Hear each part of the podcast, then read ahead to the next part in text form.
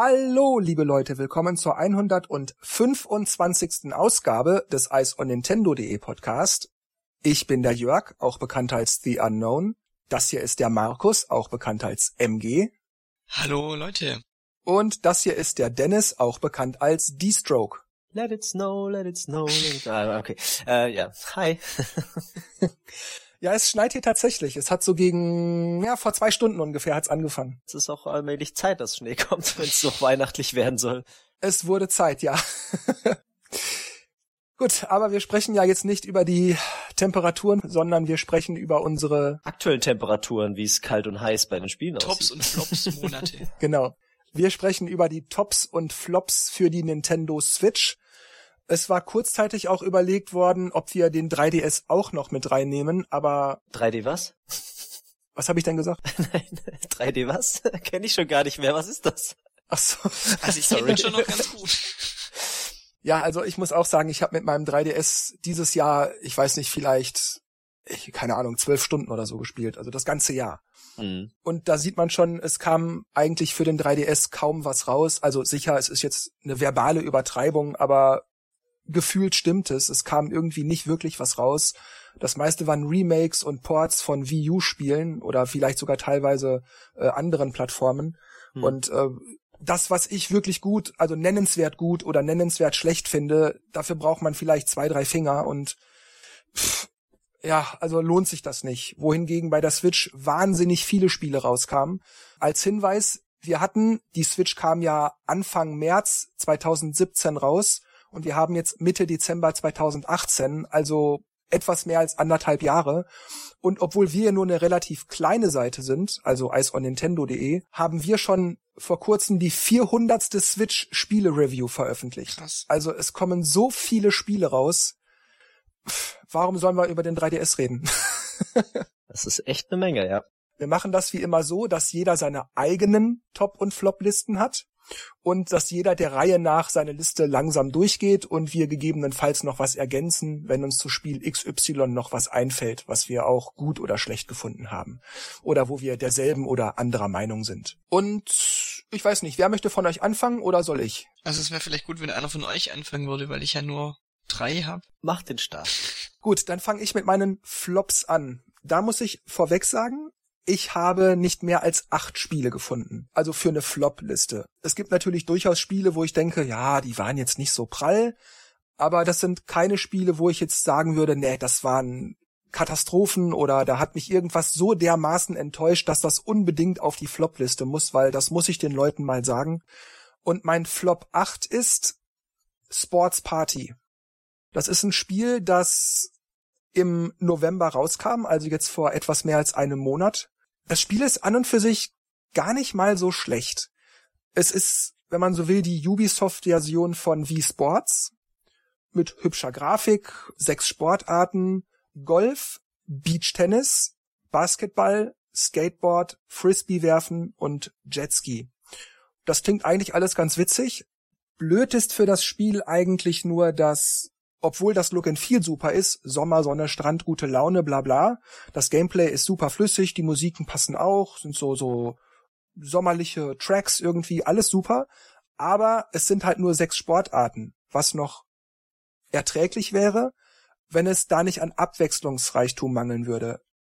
Golf hat noch am meisten Umfang, weil es relativ viele äh, Löcher gibt, die zu spielen sind. Aber Basketball ist irgendwie öde, es gibt auch keine Abwechslung, man spielt immer auf demselben Spielfeld, es gibt keinerlei extra Regeln, die man einstellen kann, also Spieldauer, wann ist das Spiel nach wie vielen Körben vorbei oder irgendwas, keine Ahnung. Es ist einfach immer dasselbe Spiel und das gilt für die anderen vier Sportarten genauso. Es sind immer dieselben zwei, drei Tracks. Die CPU ist nicht sehr schwierig. Das bedeutet außerdem, obwohl es mit bis zu vier Personen gleichzeitig gespielt werden kann, macht es alleine nach bereits einem Nachmittag keinen Spaß mehr, weil man die CPU wahnsinnig schnell hinter sich gelassen hat. Und im Multiplayer kann man es mal die eine oder andere Stunde spielen. Da ist nur nach sehr kurzer Zeit die Luft raus, weil man merkt, ach, irgendwie ist jede Spielrunde immer absolut gleich. Also Sports Party, kein Totalreinfall, aber ich denke, für eine persönliche Flopliste auf Platz 8 ist es noch gerechtfertigt. Dann habe ich auf Platz 7 Super Blackjack Battle 2 Turbo Edition The Card Warriors. Ja, der Titel ist wirklich so lang. ähm, wer jetzt ein bisschen aufgepasst hat, hat schon gemerkt, dass das bewusst an Super Street Fighter 2 Turbo Championship Edition bla bla bla erinnert. Also Street Fighter Spiele haben ja immer diese etwas langen untertitelten Spielenamen. Das ist ja auch bewusst so gemacht, obwohl man bei diesem Spiel hier an einem Blackjack-Tisch steht oder sitzt und Blackjack mit anderen gegen den Croupier spielt, hat das Spiel aber viel von diesen Street Fighter Games sich übernommen. Diese Versus Screens, die Art der Präsentation, wie nach dem Match immer so, haha, ich habe dich besiegt, du hast keine Chance gegen mich oder so. Solche Taunts kommen am Ende. Also die ganze Aufmachung ist sehr Street Fighterig. Und ja, ich weiß nicht, es ist für sich ein gutes Blackjack-Spiel, das aber jetzt nicht herausragt in irgendeiner Art und Weise. Das Problem ist aber die KI. Auch hier kann man zu viert spielen, dann geht es. Aber gegen die KI ist das Problem, die kannst du austricksen, indem du einfach nie über 150 Dollar Maximalgebot gehst. Hm, okay. Du verlierst natürlich auch mal Geld und mal sieht es in der Partie so aus, als wenn die CPU dann die Partie gewinnt. Manchmal tut sie das auch. Sagst du halt, du hast verloren, willst du Continue, dann machst du Continue, dann spielst du wieder gegen denselben spätestens beim zweiten, dritten Mal kommst du mit dieser 150 Dollar Maximalgebotsgrenze zum Sieg. Du, du spielst den einfach aus, weil der nicht darauf achtet, wie viel Geld du hast oder wie viel du setzt, sondern der setzt einfach, also zumindest scheint es so, der setzt einfach, wie es ihm gerade passt. Und das sind mal 400 Dollar, mal 800 Dollar und dann, wenn er verliert, dann wird ihm der, natürlich der gebotene Betrag auch abgezogen. Das heißt, über kurz oder lang besiegst du die CPU immer mit 150 Dollar. Und das ist einfach langweilig. Dazu kommt aber auch, dass man sehr schnell die Lust verliert, das Spiel weiterzuspielen, auch im Multiplayer, weil es wahnsinnig oft passiert, dass man, obwohl man zum Beispiel nur 12, 13, 14 Punkte hat und dann natürlich noch eine Karte nimmt, man will ja gegen den Croupier gewinnen, dann kriegt man eine 10 oder ein König oder so und flupp hat man 23, 25 Punkte und dann bist du drüber und hast verloren. Du kriegst fast nie eine 2, 3, 4 oder 5 du bist mit 90-prozentiger Wahrscheinlichkeit drüber und verlierst dann die Partie. Also diese, diese Runde. Und das macht einfach keinen Spaß. Also, um es salopp zu sagen, man fühlt sich von dem Spiel irgendwann verarscht. Weil so viel Zufall zugunsten der Bank kann es nicht geben. Jedenfalls sollte es das in einem Videospiel nicht geben. Denn man spielt ja nicht gegen irgendwie äh, äh, manipulierte Tische oder so oder gegen, gegen vorgezählte Decks oder irgendwas, sondern an einem Videospiel gegen den Computer. Und das geht gar nicht, finde ich. Auf dem sechsten Platz habe ich Turtle Pop, Reise in die Vergangenheit. Also Turtle wie Schildkröte. Ist ein Jump'n'Run mit einer super tollen Grafik, super witzig, schön farbenfroh, sehr kontrastreich, macht auch sofort einen sympathischen Eindruck. Woran das Spiel dann aber krankt, man hat so viele verschiedene Spielelemente in dieses Jump'n'Run-Universum eingeflochten, das will einfach nicht miteinander harmonieren. Es gibt zig verschiedene Sonderfunktionen, die man aktivieren kann, wie Puzzle-Elemente und, und ähm, da verlierst du einfach den Überblick.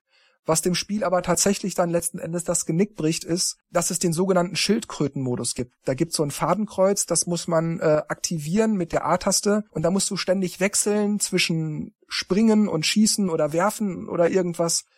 Da wirst du wahnsinnig. Du, du, du kriegst das nicht koordiniert. Und okay. das frustriert so sehr. Es klingt doch so nach so einem 4-Euro-Handyspiel oder. Ja, das Problem ist nur, dass das Spiel 20 Euro kostet. Holy shit, ja, okay. Aber sowas hatte ich auch sehr oft, werde ich auch erwähnen. Wobei das Spiel, wenn das alles nicht wäre, das wäre super. Wenn sie das als reines Jump'n'Run gelassen hätten, wäre das perfekt. Dann wäre das locker eine 70 bis 80 Prozent gewesen. Vor allem, weil man es auch mit bis zu vier Leuten spielen kann. Wie soll ich sagen? Es, es hat, es ist so eine Mischung aus Super Mario meets die ähm, Yoshi Story Spiele aber mit einem eigenen ja Look and Feel. ja, das, das ist geil. Aber diese ganzen Nicht-Jump'n'Run-Elemente, da wirst du verrückt. Und, und vor allem dieser bescheuerte Schildkrötenmodus. Der, der versaut die Steuerung so dermaßen, weil es nicht ohne diesen sogenannten Schildkrötenmodus geht. Du musst im Ballon schweben, du musst Nussschalen werfen, Melonenstücke und sammeln. Das, das kriegst du nicht gebacken. Da wirst du verrückt dabei. Das, das kann kein Gehirn und keine Hand kann das koordinieren. Das geht nicht. Gut, machen wir weiter mit meinem nächsten Platz. Fünf. All-Star Fruit Racing. Das Spiel ist streng genommen eigentlich ein Mario Kart-Klon, der an und für sich auch ganz unterhaltsam ist. Das Look and Feel ist allerdings komplett anders. Also klar, es ist auch sehr comichaft, sehr cartoonig. aber es ist eingebettet in Früchte-Obst-Themen. Es geht also viel um Äpfel, Bananen, Kirschen, Orangen, Apfelsinen und so weiter und so fort. Die Items erinnern auch immer an Orangen, Bananen und all diese Dinge. Die haben immer irgendwie was damit zu tun. Das heißt, um die Gegner zum Beispiel aufzuhalten, legst du als Hindernis eine Stachelbeere auf die Strecke oder so. Also es ist wirklich witzig. Auch so, wenn das Spiel die Strecke lädt, dann steht da irgendwie ein Tipp. Keine Ahnung, in China wurde das erste Mal das und das angebaut und das kam dann nach Europa im Jahre sowieso und da war das sofort ein Erfolg, weil die Leute das liebten. Also solche Fun Facts. Ist wirklich witzig gemacht. Was es aber wirklich blöd macht, das Gameplay ist dann auf Dauer langweilig, weil alle Charaktere und alle Cards gleich sind. Es ist völlig egal, mit wem du spielst, welches Card du hast, wie du dir das ausstattest. Also du kannst ähnlich wie bei Mario Kart dein Card auch selbst gestalten, Reifen, Chassis und so weiter. Es gibt auch noch Sachen, die du dann freispielst, aber es ist alles gleich. Es macht überhaupt keinen Unterschied. Und die CPU ist wahnsinnig unfair, also bereits ab der mittleren Stufe siehst du kein Land. Wenn du irgendwo auch nur einmal kurz hängen bleibst, dann kriegst du das nicht mehr gebacken habe ich jedes Mal geschimpft und geflucht. Obwohl sonst das Spiel wirklich super wäre.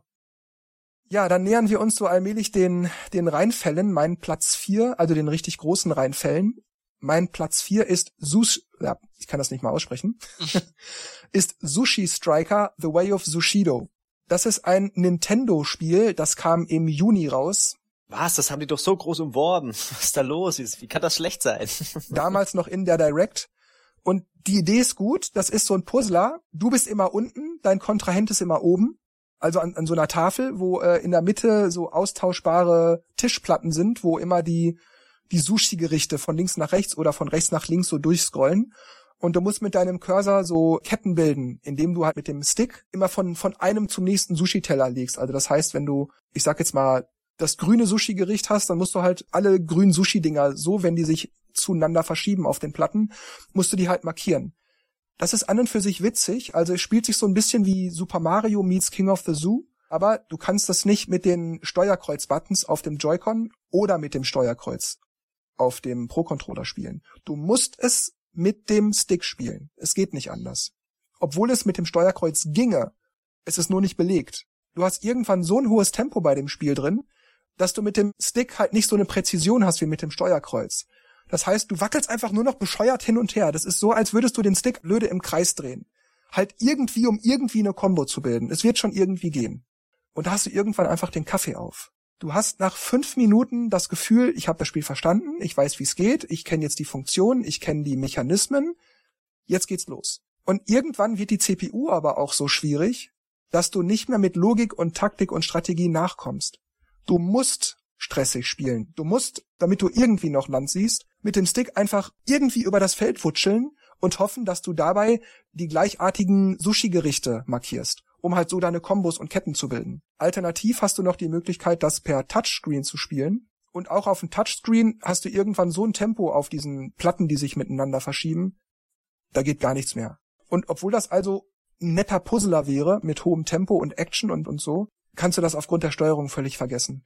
Also warum das da keinem bei der Entwicklung aufgefallen ist, dass die Steuerung einfach Murks ist, das verstehe ich nicht. Oder warum man bei der Steuerung nicht wenigstens gesagt hat, ihr könnt auch das Steuerkreuz benutzen. Oder wir machen das Tempo ein bisschen runter, damit es nicht so hektisch wird. Warum da keiner was gesagt hat, das verstehe ich nicht. Das muss doch aufgefallen sein. Kann man das Spiel auch zu zweit spielen? Das kann man auch zu zweit spielen. Es geht sogar über Internet. Boah, die sind ja noch weiter als Nintendo. ja, aber sowas verstehe ich dann auch nicht, wie das durch die durch den Check kommt einfach. Mein Platz Nummer drei ist Party Crashers. ja, Dennis lacht schon. Das war dieses Autospiel, oder? Hallo? Genau. Mhm.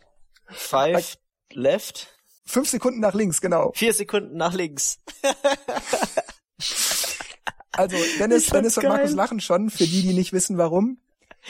Dennis und Markus waren mit Sven, übrigens liebe Grüße Sven, wir vier waren hier bei mir zu Hause Anfang Oktober und haben Super Mario Party eingeweiht. Wir haben ja auch äh, die letzten zwei Ausgaben 123 und 124 darüber gemacht. Also die waren hier und wir haben das gespielt. Also Party Crashers ist einfach ein Witz. Die Übersetzung zum Beispiel ist schon lustig. Anstatt zu sagen, dass noch 10 Seconds left sind, also noch 10 Sekunden zu spielen, sagt er 10 Sekunden nach links. Und wir sitzen hier und was? Zehn Sekunden nach links? Soll das heißen, in zehn Sekunden muss man links abbiegen? Nee, Quatsch, da kommt sofort eine Rechtskurve. Das macht einfach keinen Sinn. Wobei das, okay, Übersetzungsfehler kann passieren. Mein Englisch ist auch nicht hundertprozentig perfekt, aber es frustriert ungemein. Hinter den Fahrern ist immer so eine rote Linie, die sozusagen von hinten nach vorn über die Strecke immer rast und versucht, die Fahrer platt zu machen. Das schafft die Linie aber nur, wenn die Fahrer irgendwo hängen bleiben beziehungsweise das Tempo nicht halten können, weil dann die Linie die Fahrer überholt und sobald das passiert, sind die jeweiligen Fahrer, die überholt wurden, aus dem Rennen sofort raus, gnadenlos, da gibt's kein Zurück. Und man bleibt aber immer irgendwo hängen. Es geht nicht anders. Das Spiel ist so konfus, so chaotisch, also keine Runde dauert länger als maximal zehn Sekunden. Und jetzt kann man sagen, okay, vielleicht will das Spiel ja, dass es maximal zehn Sekunden dauert. Vielleicht ist das ja das Gameplay-Prinzip. Ich stelle nicht in den Menüs alles ein, wähle meinen Fahrer und all diese Sachen und dann startet das Rennen und nach, wie gesagt, maximal zehn Sekunden, in der Regel sind es drei bis fünf. Und nach drei bis fünf Sekunden ist das Rennen vorbei. Oder du musst warten, bis die anderen fertig sind. Wobei auch da, die fahren ja nicht länger als höchstens maximal weitere drei, vier, fünf Sekunden, weil dann sind die auch platt. Es macht einfach keinen Spaß. Also ich, ich finde halt auch schade, dass da einfach dieser Spielfluss einfach dauernd unterbrochen wird. Aber ich würde es am ehesten vergleichen mit Micro Machines. Da war es ja auch so, also zumindest auf dem ähm, Sega Mega Drive, dass wenn da ein Fahrer aus dem Bildschirm quasi rausgeflogen ist, dann hat das Spiel ja auch kurz gestoppt und der andere Spieler hat einen Punkt gekriegt. Aber es wurde nicht alle zehn Sekunden unterbrochen. Also das, das nervt einfach. Wobei du bei Micro Machines ja nicht diese rote Linie hast. Ja, das stimmt. Aber selbst ohne diese rote Linie ist das, die Strecken sind irgendwie unvorteilhaft, die Fahrzeuge steuern sich merkwürdig. Das Spiel hat es nicht verdient, dass wir länger darüber reden. Es tut mir leid. Party Crashers ist irks. Dann habe ich ein Spiel auf meiner Flop-Liste, was wahrscheinlich jetzt viele wundern wird, warum ich das überhaupt auf irgendeine Liste packe. Und zwar Bibi und Tina, das Spiel zum Kinofilm. Ich möchte vorweg sagen, ich höre sehr gerne Hörspiele und obwohl ich die Bibi und Tina Reihe nicht interessant finde und nicht höre deswegen, also ich habe das schon mal reingehört, aber ich finde es nicht gut. Es hat nichts damit zu tun, dass es Bibi und Tina ist, denn die Grafik ist toll, wirklich, also wirklich hübsch, wirklich toll. Ja, die normale Bibi-Reihe finde ich jetzt zum Beispiel auch besser als die Bibi und Tina-Reihe. Absolutely verrückt. Absolutely verrückt. Und sogar ein Palmwedel. da muss ich also sagen, das Spiel, wie gesagt, es heißt ja das Spiel zum Kinofilm. Das Spiel hat mit dem Film nicht das Geringste zu tun, nicht das Geringste. Es heißt nur so. Man macht bei dem Spiel nichts anderes als reiten. Okay, klar, Bibi und Tina, Amadeus und Sabrina, da wird geritten, logisch. Aber es geht bei der Bibi und Tina Reihe eigentlich ja auch um andere Dinge da ist mal irgendein Fohlen krank oder äh, keine Ahnung, irgendein Unfall oder es gibt halt irgendwelche Probleme. Es wird nicht nur blöde geritten. Das ist halt eine der Sachen, die in den Hörspielen vorkommen oder auch in den Filmen. Da gibt's vielleicht auch mal eine Liebesgeschichte oder ein Turnier oder so. Aber hier macht man nichts anderes als auf einem der Pferde zu sitzen, als Bibi oder Tina, das kann man sich aussuchen, und man reitet durch die wirklich hübsche Umgebung. Ist eine so eine Open-World-Umgebung. Es gibt in dieser Open World nichts zu tun. Es gibt keine wirklich markanten Punkte. Außer dem Martinshof, das Anwesen von Graf von Falkenstein und noch irgendeiner, der mir gerade nicht einfällt. Ansonsten hast du einfach nur offene Felder, Weiden und Bäume und so. Wie gesagt, das sieht hübsch aus, wirklich hübsch. Das Dumme ist, du machst nichts anderes, als durch eine völlig unspektakuläre Gegend zu reiten, weil es gibt ja nichts zu tun.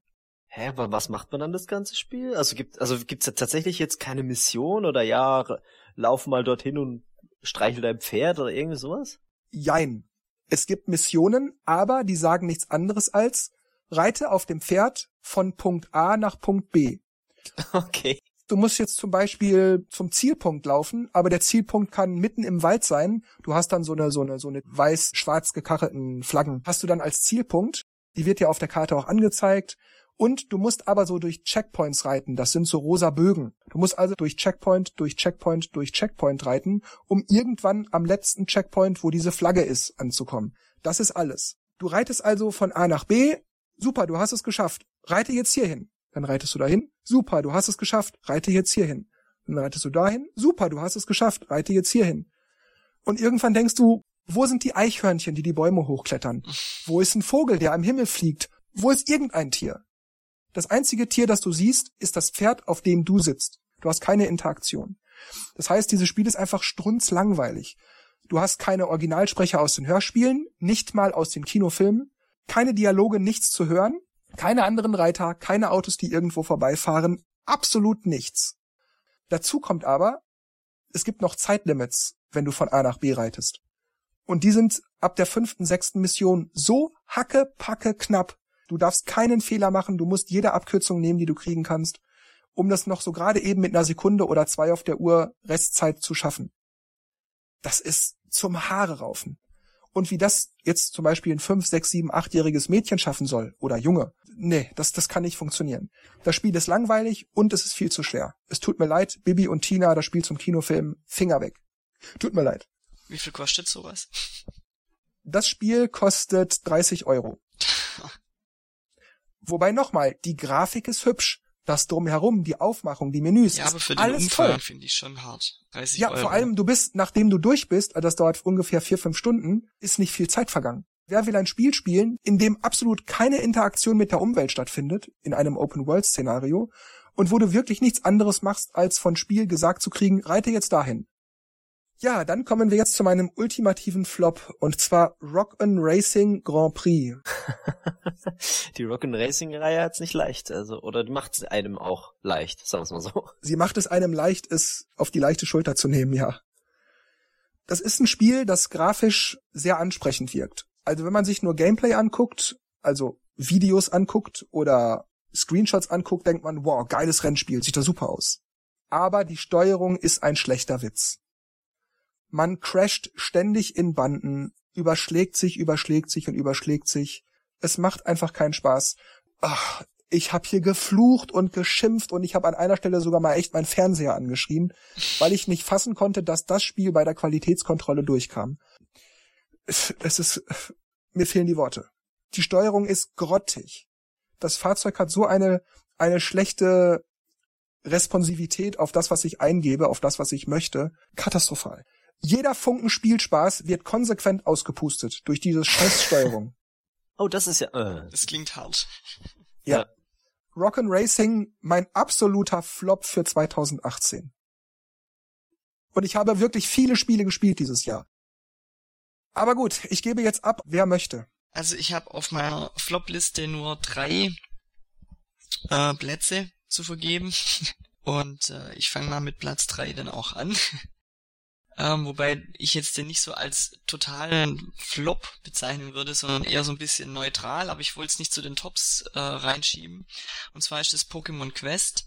Das kam ja im Juni, glaube ich, raus, Anfang Juni. Ich habe das zwei, drei Runden gespielt und dachte, hm, irgendwie ist das, ist das komisch. Also du gibst ähm, den Pokémons irgendwelche Powersteine, dass die ähm, stärker werden oder mehr, mehr Energie haben kannst auch Pokémons nur, also neue Pokémons kriegst du nur, indem du die anlockst, indem du was kochst. Und diese, diese Zutaten kriegst du halt, indem du äh, auf der Insel, auf der das Ganze spielt, halt quasi, ja, die, die Gegner dort platt machst. Wie das halt bei einem Free-to-Play-Spiel so üblich ist, muss man halt immer warten nach ein paar Runden.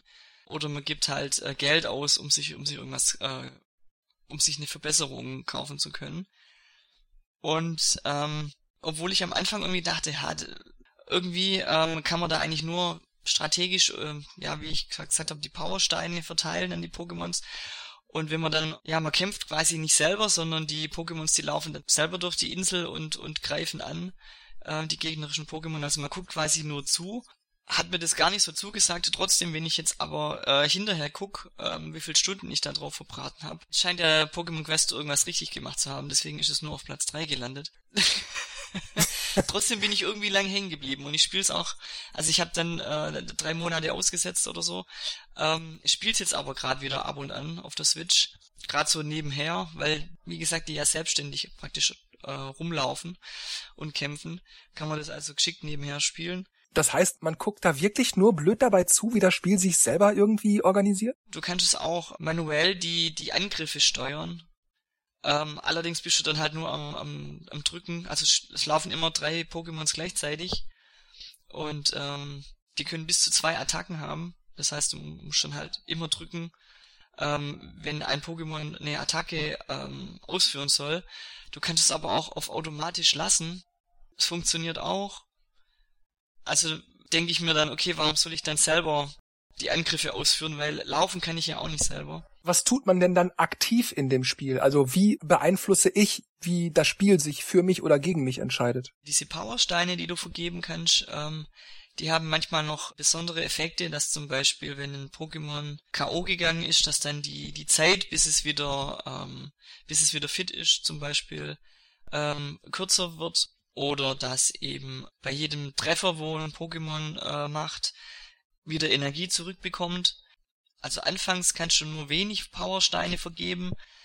Je nach Levelanstieg kannst du dann am, am, am, am Ende auf Level 100 bis zu 9 Powersteine anwenden oder halt ablegen.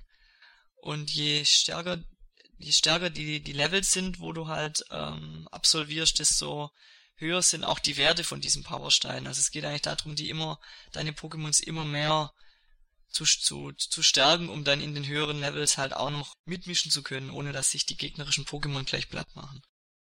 Auf Platz zwei habe ich den die die YouTube App für die Switch, weil ich doch ein bisschen enttäuscht bin. Also ich finde am Anfang, wo die rauskam, die die ersten paar Tage war die noch so wie bei den normalen Videos, die man angucken kann auf der Switch. Was mir halt ganz gut gefällt, dass ich halt auf X drücken kann und dann läuft's halt in 1,5-facher Geschwindigkeit ab, weil ich dann einfach Videos einfach schneller angucken kann. Ohne dass ich jetzt vorspulen muss und dann vielleicht in 10, in 10 Sekunden, wo ich dann vorspule oder 15 dann irgendwas verpasse, sondern ich höre es mir dann einfach schneller an. Mache ich auf der Wii übrigens auch. Das müssen die irgendwie nach ein paar Tagen geändert haben, weil das hat am Anfang funktioniert. Und wenn ich jetzt auf X drücke, dann kommt irgendwie Videos suchen. Oder dann drücke ich auf irgendwas anderes und dann kommt schon das nächste Video. Und ich finde es irgendwie, es ist nicht für mich nicht, nicht komfortabel genug. Es ist schön, dass es da ist, dass man jetzt auch ähm, YouTube-Videos angucken kann auf der Switch, aber irgendwie funktioniert es nicht so, wie es auf der Wii U gewohnt war. Ja, also ich, ich finde halt im Vergleich auch zu Wii U einfach den Kom Komfort. Ich kann ein Video angucken im, im, im, im Browser und gehe dann einen Tab weiter und surf im Internet nebenher. Das, das geht halt auf der Switch nicht. Oder ich kann auch nicht ähm, schon mal das nächste Video raussuchen weil dann unterbreche ich ja das Eigentliche, was ich gerade angucke. Das sind einfach so Sachen, die bin ich so gewöhnt, weil ich einfach auch extrem viel über die Wii U halt im Internet surfe und auch ähm, äh, YouTube-Videos angucke. Und für mich ist es einfach nicht komfortabel genug auf der Switch. Mhm. Deswegen Platz zwei. Auf Platz eins habe ich online. Also, also online so allgemein. ähm, Markus ist geil. Deswegen können wir, weil es ja jetzt auf Platz eins ist, können wir alle darüber reden. Nicht, dass ich jetzt ein Online-Gegner bin, aber ich spiele einfach selten online und als Nintendo ja auch kam mit hier, das wird kostenpflichtig, dachte ich schon, nee, ihr kriegt von mir keinen, keinen Cent. Nintendo hat es für mich einfach auch bis heute nicht geschafft, mir das irgendwie in irgendeiner Weise schmackhaft zu machen. Die NES-Spiele interessieren mich null. Selbst Super Nintendo-Spiele würden mich wahrscheinlich nicht reizen, irgendwie 20 Euro auszugeben im Jahr. Und ich vermisse es kein Stück. Also ich vermisse es nicht, dass ich nicht online spielen kann, weil ich das die Monate davor auch nicht gemacht habe, als es noch kostenlos war. Also für mich einfach Platz eins. Was sagt ihr dazu? Ich kann dir nur zustimmen eigentlich. Die NES Library ist super winzig und sie wächst im Schneckentempo. Wir haben diesen Service jetzt seit drei Monaten und wir haben was? 15 Spiele oder 16 oder so? Und ich muss auch sagen, dass ich finde, dass die Spielequalität auch zu 50 Prozent, da ist nichts dabei. Und ich frage mich, warum sie nicht schon längst Super Nintendo und N64 mindestens noch hinzugefügt haben. Es ist einfach nicht mehr interessant. Ich finde, bei dieser Online-Sache sollten sie, wenn ich schon bezahle, mir ermöglichen, über Headset mit Freunden direkt an der Switch, respektive am Fernseher, zu kommunizieren denn das kommt noch dazu, diese lächerliche Switch-App, ich habe sie auf meinem Tablet, ich habe neulich mal auf eine aktuelle Android-Version geupdatet und installiert. Diese App ist ein schlechter Witz. Es ist, es ist nicht zu fassen, wie albern und schlecht die ist. Und sie funktioniert nur mit Splatoon und wahrscheinlich bald noch mit Smash. Entschuldigung, es ist Markus Flop-Liste. Äh, ich sollte nicht so viel reden. Dennis soll auch noch was dazu sagen, aber. ne, es ist, es ist wirklich, es ist wirklich schlimm. Und ich höre es auch immer wieder in den ganzen ähm, erstmal Videos oder Reviews. Äh, was war jetzt vor kurzem?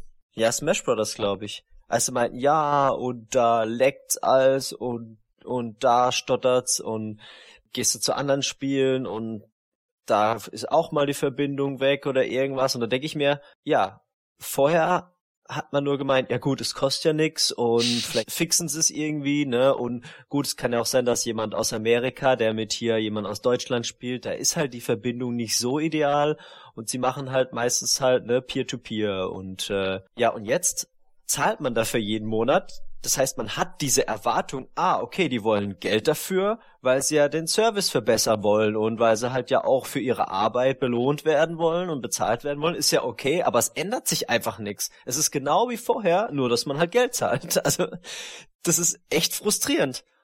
Also, ich verstehe es nicht. Und dann muss man ja auch nicht mal zahlen, wenn man die äh, Free-to-Play-Spiele spielen will. Arena of Valor oder Paladins oder so. Da braucht man es irgendwie nicht. Ja, hä, aber also ich meine, es ist jetzt nicht so, dass man sagt, hey, warum darf man das umsonst spielen? Aber es ist irgendwie komisch, weil wenn man jetzt schon das Geld zahlt, dann will ich doch, dass das irgendwie alle dann davon profitieren und halt als allgemein das ganze, der ganze Service verbessert wird. Verstehe ich nicht. Also die sollten mal jetzt endlich mal zu Potte kommen, jetzt für 2019 oder zu Weihnachten, nee, da wahrscheinlich nicht mehr, aber halt irgendwie mal den, den Online-Service richtig schmackhaft machen. Und jetzt kamen wieder diese drei Spiele. Was soll ich mit Ninja Gaiden? Das ist vielleicht nett, ja, aber es ist, was war das, Vario?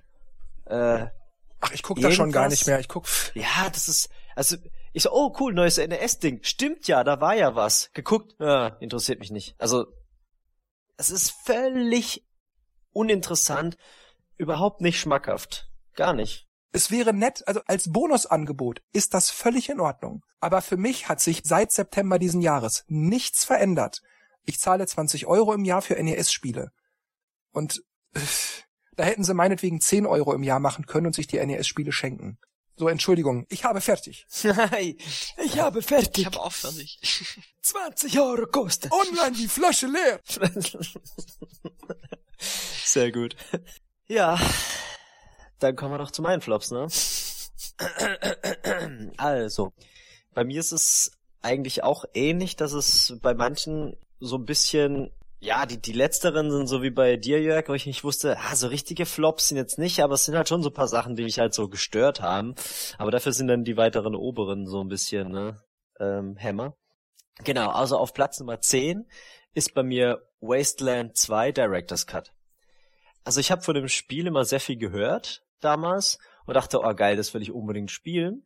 Und es ist halt schon einige Jahre her, als es rauskam und das merkt man dem Spiel irgendwie an. Auch wenn es so eine Art HD oder Director's Cut oder ich weiß nicht mehr genau, wie das war, ähm, es ist halt so ein Top-Down Jacket Alliance so ein bisschen. Da habe ich mich auch drauf gefreut. Man läuft halt rum mit seiner Gruppe und muss halt äh, Quests erfüllen, beziehungsweise ähm, in dieser dieser Dystopie oder wie nennt man's, hat so so so Mad Max Style, so Ende der Welt, Apokalypse und aber es ist einfach so viel Text also ich habe nichts gegen Text und ich finde so Flavortext super und es dient halt der Geschichte, aber ich bin herumgelaufen und gedacht, ja, was muss ich denn jetzt machen? Und es fühlt sich so komisch an und und ich habe eine Weile versucht, also paar Stunden gespielt, immer, ey, irgendwie werde ich da nicht so richtig mit warm.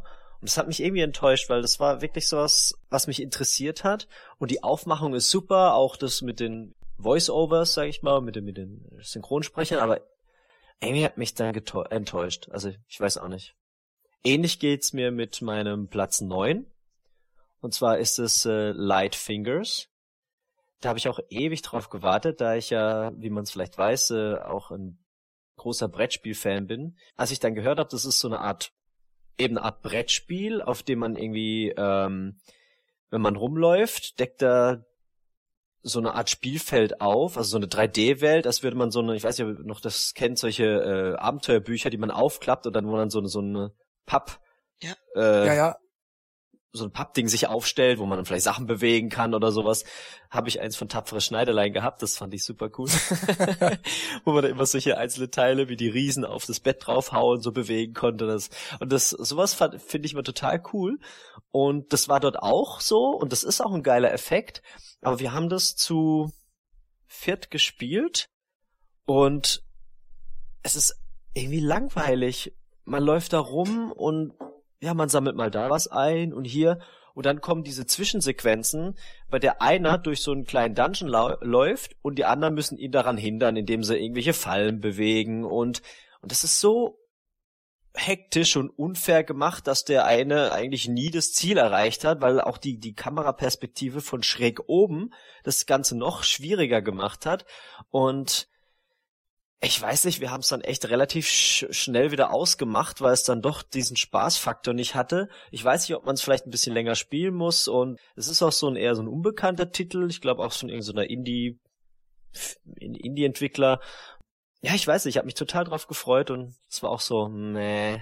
Ja, ist immer doof, wenn man sich auf etwas total freut und dann, obwohl es eigentlich ja gar nicht so übel ist, so irgendwie nimmt es einen nicht mit, ne? Das ist immer schade. Ja, und es und die, die, die Aufmachung, weißt du, sieht, sieht so ein bisschen dieses Comic Cell Shading aus und dann klappt es so auf und es bewegt sich alles und du denkst, oh cool und, und irgendwie ah, läuft man nur von da nach da und man macht, man klaut dem ein was, aber dann hat man so viele Karten und man weiß nicht so richtig, ah, wie setze ich die jetzt ein und irgendwie war das so, weiß nicht, vielleicht muss ich mal irgendwann mal wieder äh, mich ransetzen und vielleicht haben sie auch paar Updates gebracht, ich weiß es nicht, aber nee, irgendwie, n -n.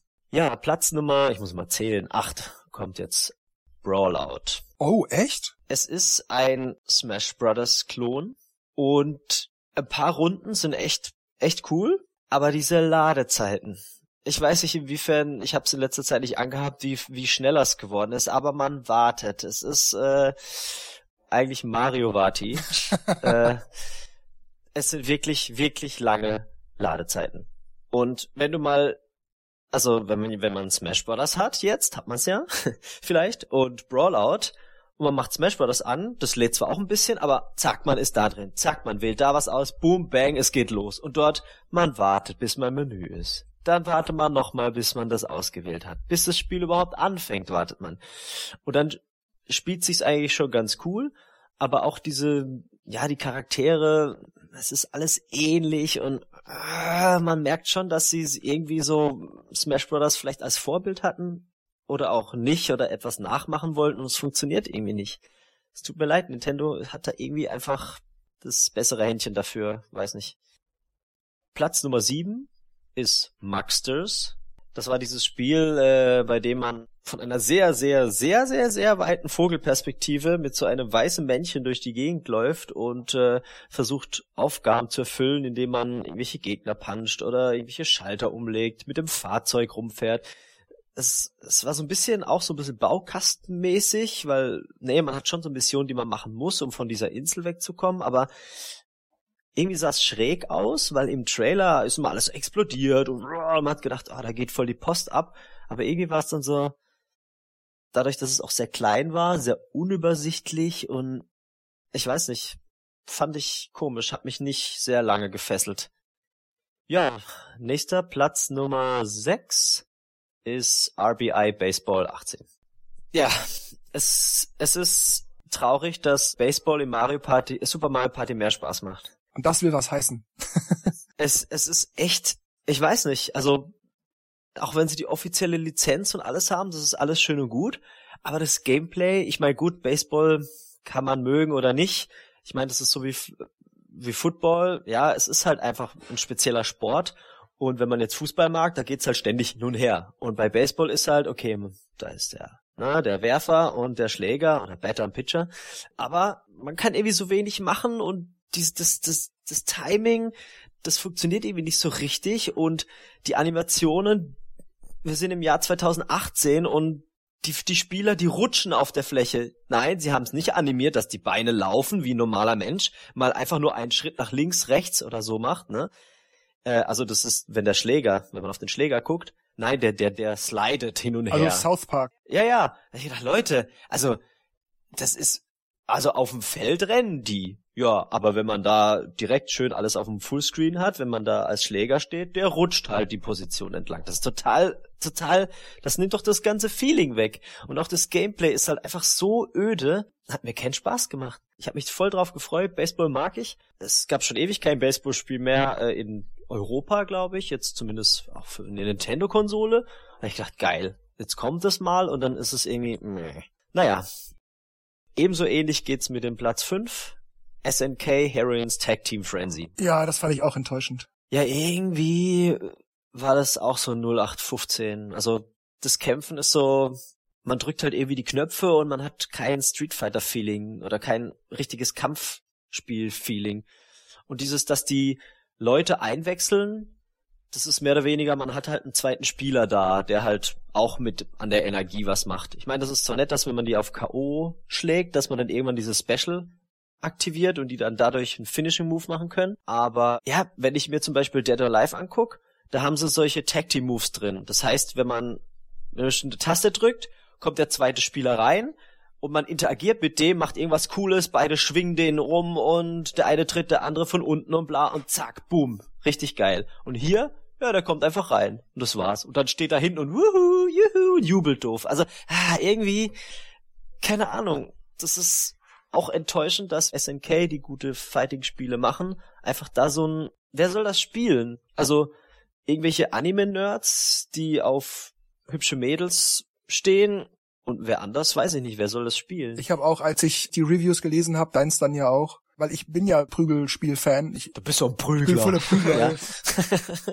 also ich habe alles über Killer Instinct, Mortal Kombat, Street Fighter und so schon schon mhm. mal gespielt. Wenn das Spiel professionell gemacht ist, also professionell im Sinne für Prügelspiele, aber eben einfach keinen Spaß macht, weil die Mechanik nicht stimmt, weil ich weiß nicht, die, das Kombosystem blöd ist oder irgendwas. Okay, schade, dumm gelaufen. Aber warum ein SNK-Spiel? Es heißt ja SNK im Titel. Warum das für, für, für Dumpchen ausgelegt ist und kein Prügelbutton-Layout hat, das ist für mich der, der absolute Genickbruch für so ein Spiel. Das geht nicht. Das ist wie Super Mario ohne Sprungbutton. Ja, es ist echt mega frustrierend irgendwie. Ich meine, gut, Smash Bros. ist auch simplifiziert, aber man kann es wirklich hardcore spielen. Ja, aber das, das fehlt hier eben bei, bei SNK Tag Team Frenzy. Das ist, das ist, das ist so simplifiziert. Wobei bei Smash Brothers, das ist eines der Spiele, wo mir eben die Steuerung nicht gefällt.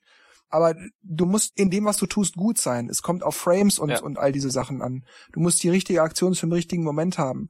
Und bei Tag Richtig. Team Frenzy fehlt das alles. Und das macht's halt einfach zu einem schlechten Kampfspiel einfach. Es fehlt die Tiefe. Richtig, so könnte man es nennen, ja. Gut, Nummer vier ist bei mir, ja, diese, die vier da oben, sag ich mal, da ist es, glaube ich, egal, welchen ich da hinstelle. das sind eigentlich alle Platz eins. Aber gut, nehmen wir mal Platz vier ist äh, Lost in Harmony. Also, das war ein, äh, ein Spiel, bei dem man äh, einen Jungen auf dem Skateboard mit seiner Freundin auf dem Rücken fährt und man sieht ihn in der Frontperspektive, also er fährt aufs, auf dem Bildschirm quasi zu und es ist ein Musikspiel. Man muss in der, also es läuft Musik, man muss in der richtigen, im richtigen Moment springen oder ausweichen oder eine bestimmte Taste halten. Und ja, ich mag Musikspiele, Rhythmusspiele, fand ich cool. Aber das Ding ist einfach so verbuggt und nicht gescheit spielbar. Also, dieses Ausweichen, das hat irgendwie nur so minimal funktioniert ja, dadurch, dass das alles so schnell von hinten kam und der Charakter relativ groß ist, hat man schwer gesehen, was da hinten kommt. Ich meine, man muss ja schon richtig reagieren können und vorher schon sehen, was da erscheint. 100% war echt sehr, sehr, sehr schwer zu schaffen, weil man immer von irgendwas getroffen wurde oder nicht rechtzeitig irgendwo hinschwingen konnte. So die Idee an sich mit den, ja, okay, er träumt davon, weil seine Freundin ja irgendwie im Krankenhaus ist und dann muss er halt mit seinen Gefühlen kämpfen, mit Wut und dann kommt halt irgendwie ein Kriegsszenario. Das fand ich super und die Musik auch sehr cool. Aber ah, das ist überhaupt nicht gut spielbar und das eine war so verbuggt, ich konnte das Spiel nicht weiterspielen. Der ist immer im Boden drin gehangen oder in der Wand. Ich konnte es nicht schaffen. Ich habe es echt sechs, sieben Mal versucht, den Bug zu überlisten und so so viele Punkte zu schaffen, dass es gerade so reicht, um weiterzumachen. Hat nicht geklappt. So, somit konnte ich das Spiel weglegen, nicht mehr weiterspielen, bis sie mal ein Patch, ich weiß nicht, ob sie es mittlerweile gepatcht haben. Man sieht schon, die Flops habe ich alle nicht mehr weiter probiert, ob sich was gebessert hat. Und dann habe ich gesehen, da, ich weiß nicht, wie viel das Spiel kostet, und auf dem Smartphone ist es umsonst. Dann habe ich halt da ein bisschen gespielt. Das funktioniert auch besser, weil es gibt keine Touchscreen-Fähigkeit auf der Switch. Man muss es mit Controller spielen und auf dem Handy mit einem Touchscreen funktioniert das irgendwie ein bisschen besser. Ich habe auch nicht bis zu dem Bug gespielt. Irgendwie hat's mich dann so genervt. Ich gedacht, nee, also das muss doch einem auffallen, dass wenn ich das Ding teste und dann schon schon wenn das Level anfängt, ist man in der Wand drin. Ich weiß nicht, haben die das nicht gesehen oder nicht so weit gespielt, die Entwickler? Ich versteh's nicht. Oder kam das zufällig auf beim Switchport? Oder ich habe keine Ahnung. Es war mir echt ein Rätsel. Vielleicht haben sie bloß den Code umgemodelt auf die Switch, ohne zu testen, ob es überhaupt funktioniert. Und haben gedacht, oh, passt. Ja, manchmal weiß ich echt nicht, wie die Leute arbeiten. Naja. Auf Platz drei ist bei mir Legendary Fishing. Also, ich habe mal mit meinem Vater früher geangelt und ähm, es hat mir Spaß gemacht. Ja, manche sagen, man macht ja nix, sitzt nur da, wartet bis was anbeißt. Ähm, ja, gut. Äh, ich fand das eigentlich immer sehr entspannend und äh, je nachdem, auf was man angelt, wenn man Forellen angelt, die sind eigentlich relativ weißlustig. Da hat man relativ schnell einen Fisch dran, ja. Nur die Amis, die Amis sind ja so mehr auf so Sportfischen ich fand das bei dem Spiel eigentlich gut gelöst, dass man zwar schon irgendwie versucht, viele Fische zu fangen, aber es war nicht so richtig dieses, ja, es muss in der bestimmten Zeit sein und bla bla, sondern es war schon Zeit da, aber man hat doch irgendwie so ein bisschen Ruhe gehabt. Aber irgendwie auch nicht, weil man schmeißt es irgendwie rein und gleich ist ein Fisch dran. Also man hat irgendwie keine wirkliche Herausforderung und dann war das alles so fummelig gemacht und so uninteressant inszeniert. Ich meine, die Grafik ist teilweise echt ganz okay, aber diese Unterwasserding, es war so unspektakulär. Man, man zieht da dran und es sieht, und, und man, man, man hält einfach nur diesen Knopf und dann zieht er den Richtung Boot, aber das sieht man nicht, sondern zack, man hat den Fisch gefangen. Also normalerweise bei den vielen äh, Fishing Games sieht man auch, wie er den so rausholt und man kämpft da richtig und, und vor allem der Multiplayer-Modus. Der andere nimmt den Joy-Con und schüttelt nur um den, um ein bisschen Futter quasi anzufüttern. Und du denkst, hä, mit wem soll ich, wenn ich meine Freundin in die Hand drücke, die sagt, geh da weiter, wirst du mich verarschen. Also, das ist so uninspiriert, ja, man hätte doch machen können, okay, der muss irgendwie auch die Angel halten oder er hält den Kescher hin, dann hätte man so einen Kescher gesehen, wie er versucht mit so einem quasi Minispiel, ja, dass man so sieht, wie der Fisch sich bewegt und man muss irgendwie den Kescher hinterherhalten und eine Weile in einem Bereich halten oder irgendwie sowas. Da hätte man so viel machen können, um das Ding noch ein bisschen für einen Multiplayer interessanter zu machen. Aber das ist dann, ja, total öde. Das hört sich irgendwie so an, als hätten sich die Entwickler nicht damit beschäftigt, was Angeln ausmacht. Sondern die haben halt einfach so wie ein Nicht-Angler sich Angeln vorstellt, das einfach umgesetzt. Also wie wenn jetzt ich das machen würde. Gut beschrieben, Markus. So hört sich das tatsächlich an, was Dennis sagt. Ja. Also ich fand auch, es gibt es gibt auf dem, es gibt bei Steam gibt's auch so ein cooles Angelspiel. Ähm, hab jetzt gerade den Namen wieder vergessen. Ich habe es glaube in meinem Review geschrieben. Da läuft man rum. Das ist wie eine Open World. Man kann dann einen Ort besuchen, dann sieht man auch andere Angler dort stehen. Dann läuft man hin und so. Ah, ich stelle mich mal zu dir und dann angelt man mit dem einfach, weißt du? Das ist, das macht so dieses ja, man hat ja auch so dieses, klar, es gibt Angler, die alleine angeln, aber man hat so diese Community einfach so, hey, Petri Heil, ne, und so, das fehlt im Spiel einfach. Und für das, dass es, dass man einfach nur ein bisschen Action hat, ist es zu wenig. Das ist, man hat keine Herausforderung. Also, das Spiel ist schon teilweise auch schwer, weil einfach der Fisch abhaut, aber man, man hat so nicht dieses Feeling, was man dann haben könnte, vor allem mit den Joy-Cons noch, ne? Und das hat mich irgendwie, ja, eher frustriert. Gut, als nächstes habe ich Platz Nummer zwei oder Platz eins. Ja, ich nehme es mal als Platz zwei. Energy Cycle Edge. Oh, ja, das habe ich beim Re Oh Gott, das tut mir so leid für das Spiel, weil ich den Entwickler mag. Vielleicht haben sie bei dem auch gepennt, aber vielleicht ging es auch nur mir so. Ich meine, das ist ja alles sehr ne, subjektiv. Eher ähm, eigene Meinung. Vielleicht sehen es andere anders. Wobei ich habe noch mal irgendwo ein Review gesehen, der hat das gleiche gesagt. ähm, ich bin nicht allein. Es ist irgendwie ein Puzzlespiel, bei dem es gilt, Energiekugeln einzufärben. Und die haben Rot, Grün, Blau. Also immer wenn man eine Taste drückt, ändern sie sich von Rot nach Grün, Grün nach Blau, Blau nach Rot, Rot nach Grün, Grün nach Blau, immer im Wechsel. So, je nachdem aber, wo man das macht, ändert sich eine ganze Reihe in der Farbe. Also so ein bisschen mit Rubik Cube vielleicht vergleichbar, wo man versuchen muss, äh, alles in einer Farbe hinzubekommen. Und je nachdem, wo man das macht, wie gesagt, ändern sich verschiedene Reihen. Aber, warum sagt ihr mir das nicht? Es gab keine Regelerklärung, kein Tutorial. Man macht das Ding an, man wird da reingeworfen.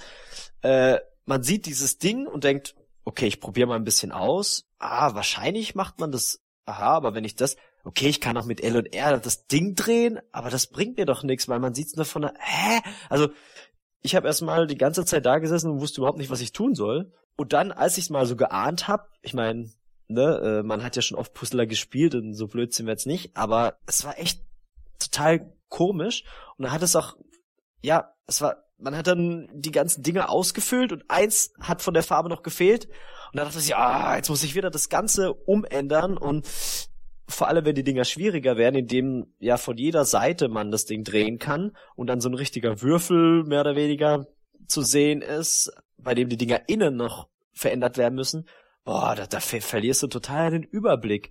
Also ich meine, vielleicht mag es manchen dann so eine Challenge sein und die haben dann richtig diese, diese Brain, also diese Gehirnarbeit, weil sie dann das Ganze so komplex sehen wie Sheldon von Big Bang Theory, aber ich weiß nicht, vielleicht bin ich einfach zu blöd, aber ich, das, das hat mich total frustriert. Ich, das, man muss ja irgendwo langsam rangeführt werden mit ein bisschen, ja, da macht man das so und so und, und dann so ein kleines Erfolgserlebnis haben. Aber das, ich weiß nicht. Und dann kommen sie noch mit einem coolen Science-Fiction-Thema daher. Ich habe das Cover gesehen, doch geil, Mann, was macht man da? Und vielleicht hat es irgendwie eine Story und bla und auf diesem Covermotiv ist ja auch so eine so eine so eine junge sportliche Frau abgebildet in so einer Spacesuit. Hat denn diese Frau irgendwas mit dem Spiel zu tun oder geht's da nur um diese Nein, Kugeln? gar nichts. Du, das, du, wenn du das Spiel anmachst, ist sie im Start im Startscreen zu sehen, aber das ist glaube ich noch mal eine andere. Und das war's. Dann machst du Spiel an, steht da Level 1 ich weiß noch, da gab es so ein Storyspiel, da ging es irgendwie drum, ja, so ein Typ, der halt in, in so einer Gang und irgendwelche Leute verprügelt und weil da so die, die, die in den Straßen irgendwelche Kriminalität herrscht. Und dann hast du gegen die Typen gekämpft und dann kam dieses, so ein Puzzle-Ding, wo du halt drei in einer Reihe machen musst und dann denke ich, ah, und dann hast du deine Energie aufgeladen und konntest härtere Schläge austeilen. Das fand ich cool, weil du hast diesen, dieses Puzzle-Element und dann hast du noch eine Story im Hintergrund Manche würden sagen, das interessiert mich vielleicht nicht, aber ich fand das cool, weil das hat dann noch den Puzzler noch interessanter gemacht, weil du genau gewusst, ah, ich habe jetzt eine Schlägerei und ich muss jetzt Stärke, muss ich rote Dinger erfüllen und dann kriege ich mehr Stärke und kann den besser besiegen, ja? Und das ist dann ein Theme, was zu dem Puzzle hinzukommt. Und hier dachte ich, das machen die auch so, ey. Man macht in der Science-Fiction-Welt irgendwas Cooles und macht dann dieses Puzzle-Ding. Ne, nix. ne, nix. Ja, hat mich total, hat mich total frustriert. Ja, und awkward geht es auch weiter, denn Platz eins ist bei mir awkward. Äh, also, ich meine, klar, es ist immer schwierig. Es ist ja in dem Sinne kein richtiges Videospiel, weil es ist eigentlich ein Quiz, ja. Aber es ist so öde, dass man, wir haben es zu dritt gespielt und nach paar Minuten haben wir gesagt, mach das aus, ist doch total langweilig. Also es geht darum, dass, dass du eine Frage gestellt bekommst, wie zum Beispiel, welchen Beruf würdest du lieber haben? Ja, und dann ähm, gibst du das dem anderen Spieler und dann steht zum Beispiel äh, Prime Minister oder Queen oder King und er wählt dann eins aus und dann kriegst du den Controller wieder zurück und dann musst du schätzen, was er genommen hat. Das heißt, ich muss raten, von welcher der Antwortalternativen du eine ausgesucht hast. Richtig. Und wenn's passt, ja, Glückwunsch. Das Match war super, du kennst deinen Gegenüber. So. Wow. das ist alles, was man macht. Dann gibt's kooperativ, was aber auch irgendwie ähnlich ist wie Teamplay. Dann sind dann halt auch solche, weil es halt awkward heißt, so komische Fragen.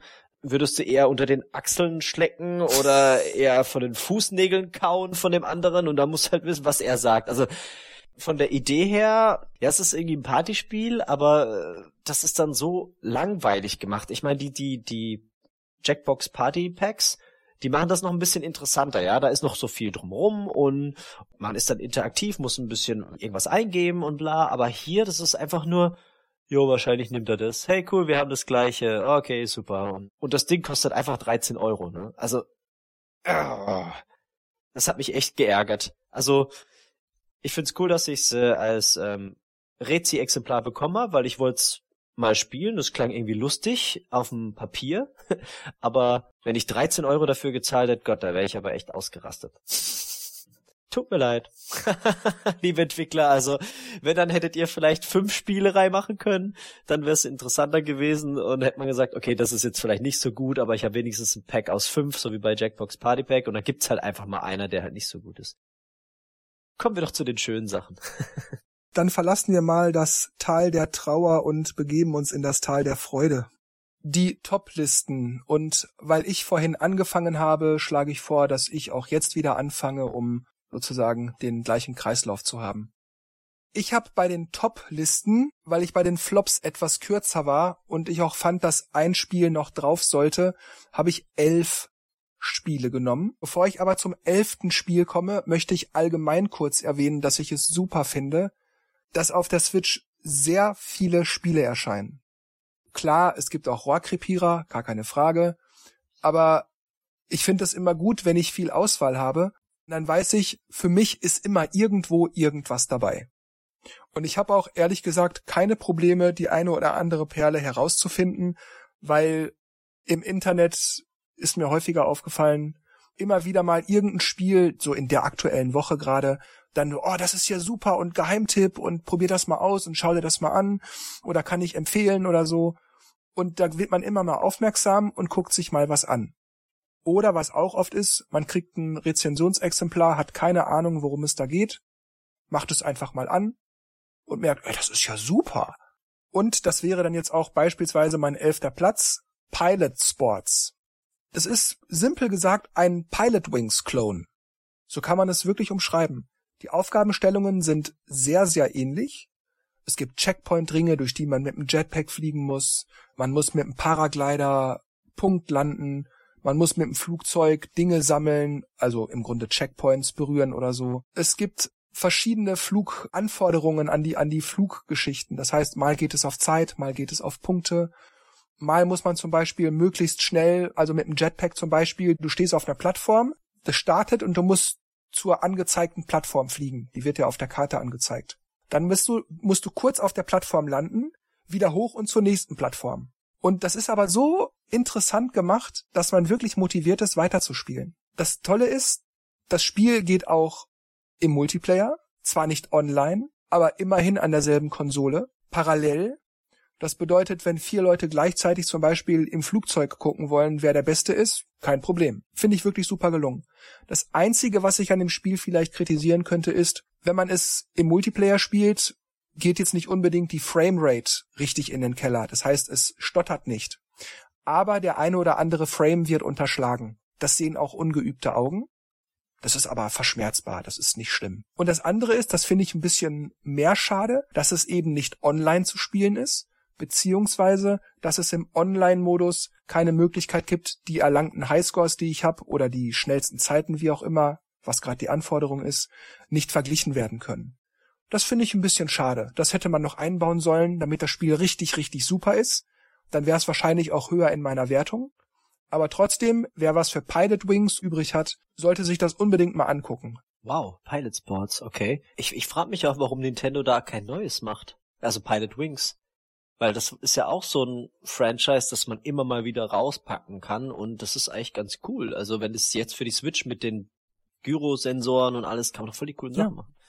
Ja, das letzte war auf dem 3DS zum Launch, 2011 oder so. Mhm. Ja, ja. Achso, nutzen die die Gyrosensoren? Nee, das ist klassische Button, äh, Steuerung. Okay, okay. Du kannst auch wirklich äh, geschickt lenken, indem du mehr Gas gibst, plötzlich abbremst, also so ein Stop and Go, wenn es gerade nötig ist oder so. Ein Modus ist zum Beispiel auch, den fand ich besonders gut, weil ich die äh, Monkey Ball Spiele liebe, dieses Monkey Ziel. Das ist immer mein Lieblingsmodus gewesen. Oh, das war geil. Monkey Ball müsste auch kommen das funktioniert hier so ähnlich. Du bist in einem Paraglider und musst halt eine Strecke abfliegen und so weit wie möglich fliegen. Immer die, die Höhe, indem du rauf und runter neigst mit dem Stick so justieren, damit du halt möglichst weit kommst. Und es ist, das ist also wirklich, es ist jetzt nicht der absolute Traumtop-Titel vor dem Herrn oder so. Aber das ist ein sehr gutes Spiel, das ich gerade für den Multiplayer wirklich gerne empfehle. Das ist ein tolles Spiel. Pilot Sports. Super. Auf dem zehnten Platz ist Stereden Binary Stars. Das Spiel hat einen seltsamen Namen, Stereden. Ich glaube, das kommt aus Norwegen oder Schweden oder so. Das ist ein Oldschool Space Shoot'em Up. Fliegst mit dem Raumschiff von links nach rechts, sammelst Power-Ups für deine Waffen ein. Das heißt, du hast am Anfang den normalen Einerschuss, dann wird's ein Zweierschuss, dann wird's ein Dreierschuss, dann wird's ein Strahl oder ein Laser oder was auch immer. Es gibt Dutzende Power-Ups, weil das Spiel funktioniert nach dem Roguelike-Prinzip. Das heißt, je länger du spielst, du stirbst natürlich irgendwann, je länger du spielst, kriegst du mit jedem neuen Spielstart ein größeres Arsenal an verfügbaren Waffen, die du als Power-Up einsammeln kannst. Also, du kannst das stundenlang zocken am Stück und es wird dir einfach nicht madig. weil die Steuerung perfekt ist. Also du hast eine absolut geniale Kontrolle über dein Raumschiff. Das Spiel ist schwer, wirklich schwer, aber nicht unfair. Also du merkst einfach nur, ach Mist, da hätte ich noch besser reagieren können oder da war gerade ein bisschen viel los, da hätte ich äh, mich anders positionieren müssen oder so. Mit der Schwierigkeit kommt dazu, wie gesagt, roguelike, die Level sind immer neu generiert. Du spielst niemals denselben Level zweimal. Höchstens dasselbe Look and Feel, weil die Hintergründe natürlich sich irgendwann mal wiederholen. Aber der Aufbau, wann, wo, wie die Gegner kommen, welche Patterns die fliegen und so, das ist immer anders. Aber das Spiel ist geil. Und was ich sagen muss, der Soundtrack ist Metal! Meine Musik, geile Sachen dazwischen auf jeden Fall. Und es hat übrigens auch Online-Support für Highscores und so. Man kann es zu zweit spielen. Was soll ich sagen? Wunderbar. Auf dem neunten Platz ist auch ein Weltraum-Space Shoot'em Up, R-Type Dimensions EX. Da werden jetzt Veteranen und Oldschool-Fans aufhorchen. R-Type, genau. Und zwar handelt es sich hierbei um ein Package aus dem ersten und dem zweiten R-Type also den Original-Automatenspielen. Allerdings aufgearbeitet mit HD-Grafik, mit 3D-Ansicht, Classic-Ansicht, mit 2D, man kann auch die, die Grafik so einstellen, als würde man am Automaten stehen, dann sieht man noch das Automatengehäuse drumrum mit den Buttons unten am Rand und so. Also du kannst dir Grafik respektive Sound so einstellen, wie du das willst. Ganz klassisch, super modern. Du kannst Fullscreen machen, du kannst mit Rahmen spielen, in, in, in quasi Originalauflösung und allem Schnick und Schnack. Also das ist allein schon super. Ich glaube, die Spiele selbst muss ich nicht loben, weil R-Type 1 und 2 sind einfach großartige Spiele gewesen und sind es dadurch, dass es so wirklich grandios in die Neuzeit herübergerettet wurde, natürlich genauso gut. Also die, die haben nichts von ihrer genialen Spielbarkeit eingebüßt. Allerdings muss auch gesagt werden, die Spiele sind verdammt schwer. Jedoch, die Spiele bieten zwei Spielmodi. Und zwar, also beide Spiele. Und zwar kannst du einmal Klasse spielen, du kriegst deine Leben und wenn die weg sind, bist du kaputt und fertig. Oder aber du spielst quasi endlos. Das heißt, wenn du stirbst, machst du immer an Ort und Stelle weiter und kriegst sofort ein neues Raumschiff. Aber mit jedem Tod, den du stirbst, steigt der Death Count oben in der Ecke. Und wenn du irgendwann durchgespielt hast, kriegst du gezeigt, in welchem Level du wie viele Schiffe verknallt hast und wie viele Schiffe du insgesamt verknallt hast. Damit wirst du dann online eingetragen. Das heißt, deine Leistung wird quasi dadurch bewertet, wenn du endlos spielst, wie häufig du gestorben bist und nicht, ob du es überhaupt geschafft hast wohingegen du bei dem Standardmodus eben auf Punkte gehst, wobei ich glaube, da wird auch noch gespeichert, weil du hast ja eine vorgegebene Zahl Leben, äh, wie viele, ich glaube, mit wie vielen Leben du es noch äh, übrig geschafft hast. Da bin ich, musste ich noch mal gucken, ehrlich gesagt, hätte ich noch mal machen sollen. Aber da geht's vor allem um die Punkte. Und das finde ich da so clever, dass, obwohl das Spiel also sehr schwer ist, auf diese Weise auch für Einsteiger interessant ist, die eben dann das Spiel auf jeden Fall durchspielen können, weil sie kein Game Over Screen in dem Sinne kriegen, aber sie können eben versuchen, dadurch, dass sie immer wieder sterben, halt möglichst wenig zu sterben. Und das finde ich genial überlegt. Was soll ich noch reden? R-Type Dimensions EX, großartiges Package aus zwei Spielen mit Unmengen an Optionen, sich das Spiel auf klassisch oder auf modern einzustellen, mit Online-Funktionen, zwei Spieler-Modus übrigens auch für beide Spiele. Das heißt, zwei R-Type-Gleiter gleichzeitig auf dem Screen. Äh, einfach fantastisch. Auf dem achten Platz, und da schließe ich jetzt noch mal kurz an die Ausgabe 124 an, ist Super Mario Party. Ich habe lange überlegt, ob ich das Spiel wirklich so gut finde, dass es auf eine Top-Liste muss. Würde man einfach nur danach gehen, vielleicht nicht. Es ist kein Top-Spiel für die Switch. Aber ich habe es trotzdem draufgenommen, weil ich sehr positiv überrascht war. Also weil meine Erwartungen größtenteils erfüllt wurden. Nie übertroffen, aber erfüllt. Allerdings muss ich sagen, das Spiel lässt trotzdem zu wünschen übrig. Es fehlt online, es sind nur vier Spielbretter. Die Dinge, die freispielbar sind, das sind diese blöden äh, Sticker, die braucht kein Schwein. Das sind so Sachen, die nagen doch massiv an meiner Freude. Vor allem online fehlt mir wirklich sehr. Dennoch, um meinen guten Willen zu zeigen, habe ich es auf den achten Platz gepackt. Das Spiel ist an und für sich ganz gut, es fehlt nur online. Auf dem siebten Platz ist Darkest Dungeon. Das ist ein sackschwerer Roguelike Dungeon Crawler, der ähnlich wie Dennis das hatte bei diesem Energy Cycle Ding keinerlei Tutorial bietet. Das heißt, es gibt schon im eigentlichen Sinne ein Tutorial. Es gibt auch ein paar erklärende Texttafeln, aber es gibt so viele Spieleelemente, auf die man achten kann oder zig Untermenüs, wo viele Icons sind, die nicht beschriftet sind, die dann halt, die dann halt sagen, ja, das ist jetzt unter dem Effekt oder das gibt dir diesen Bonus oder der Kämpfer kann nicht kämpfen, weil Blutstropfen. Und du denkst, was heißt denn jetzt Blutstropfen? Warum kann der jetzt nicht kämpfen? Was, was ist das Problem? Was hat der? Das musst du dir alles irgendwie rausfinden. Das kriegst du natürlich mit der Zeit raus, aber der Weg dahin dauert so fünf, sechs, sieben Stunden. Und wenn du das Spielgefühl allmählich begriffen hast, weißt, welche Icons was bedeuten, verstanden hast, warum jetzt dieser Effekt eintritt, warum jetzt jener Effekt eintritt, warum dein Kämpfer jetzt deine Freunde in der Gruppe angreift und nicht die Gegner angreift und so. Wie gesagt, das hat was mit den Statuswerten zu tun. Wenn du verstehst, was die Statuswerte bedeuten, dann macht das Spiel richtig Bock, weil, wie gesagt, Roguelike, du kannst es auch immer wieder spielen, aber unabhängig davon, es gibt zwei Schwierigkeitsgrade, das Spiel ist schon auf der leichteren Stufe wirklich schwer. Auf der harten, wow, da geht die Post ab. Du musst also wirklich haushalten mit deinen Ressourcen, mit deiner Gruppe, mit deinem Team. Es gibt viele verschiedene Klassen, du kannst die unterschiedlich leveln, es gibt viele verschiedene Waffen und, und Items, die du mittragen kannst und du musst Gold finden, um dein Vermögen anzuhäufen, um von dem Gold dann halt äh, bessere Ausrüstung zu kaufen und all diese Sachen, um Statuswerte wieder zu heilen in der Kirche oder in der Kneipe oder irgendwas. Also es ist so, so Mittelalter-Setting auch. Also Darkest Dungeon ist richtig gut, es ist nur super schwer und es könnte sich besser erklären. Platz 6 ist Dead Cells. Da war ich sehr überrascht. Das ist ein, ich möchte gar nicht sagen Metroidvania. Das ist zwar eigentlich Metroidvania, aber es ist eigentlich mehr Metroid mit einem Castlevania-Touch. Dieses leicht vampirige sozusagen. Das fließt da im, im Game Design so ein bisschen ein, weil man gegen Monster kämpft wie Gule oder Skorpione und solche Sachen. Oder Geister, die einen verfolgen und so. Und es hat auch immer so ein bisschen Höhle, Schloss, Verlies, Atmosphäre durch das Look and Feel. Aber das Gameplay ist eigentlich mehr wie Metroid. Du kommst erst Stück für Stück weiter, wenn du dieses und jene Item gefunden hast, um in diese oder jene Ebene zu kommen und so weiter und so fort. Es gibt Teleporter, die später kommen, um dir Wege zu verkürzen und, und, und. Es gibt zig verschiedene Waffen, die du auch noch leveln kannst. Du kannst Geld sammeln, das musst du investieren, um keine Ahnung, deine Rüstung zu verbessern oder dir so und so viel Prozent mehr Lebenspunkte zu geben und so weiter und so fort. Das Kampfsystem ist recht komplex, aber nicht so, dass man nicht durchsteigt. Man wächst mit der Zeit mit, wie gesagt, roguelike. Die ersten Male geht man drauf und rafft nicht, was das gerade sollte. Aber mit der Zeit verstehst du immer mehr und dann macht es richtig Bock. Aber das Spiel ist auch sau schwer, weil es gibt manchmal Gegner, da kassierst du zwei, drei Treffer. Was? Wie? Wo kommt der denn jetzt her? Tot. Und du bist wirklich definitiv tot dein Fortschritt ist weg, du musst komplett bei Null anfangen.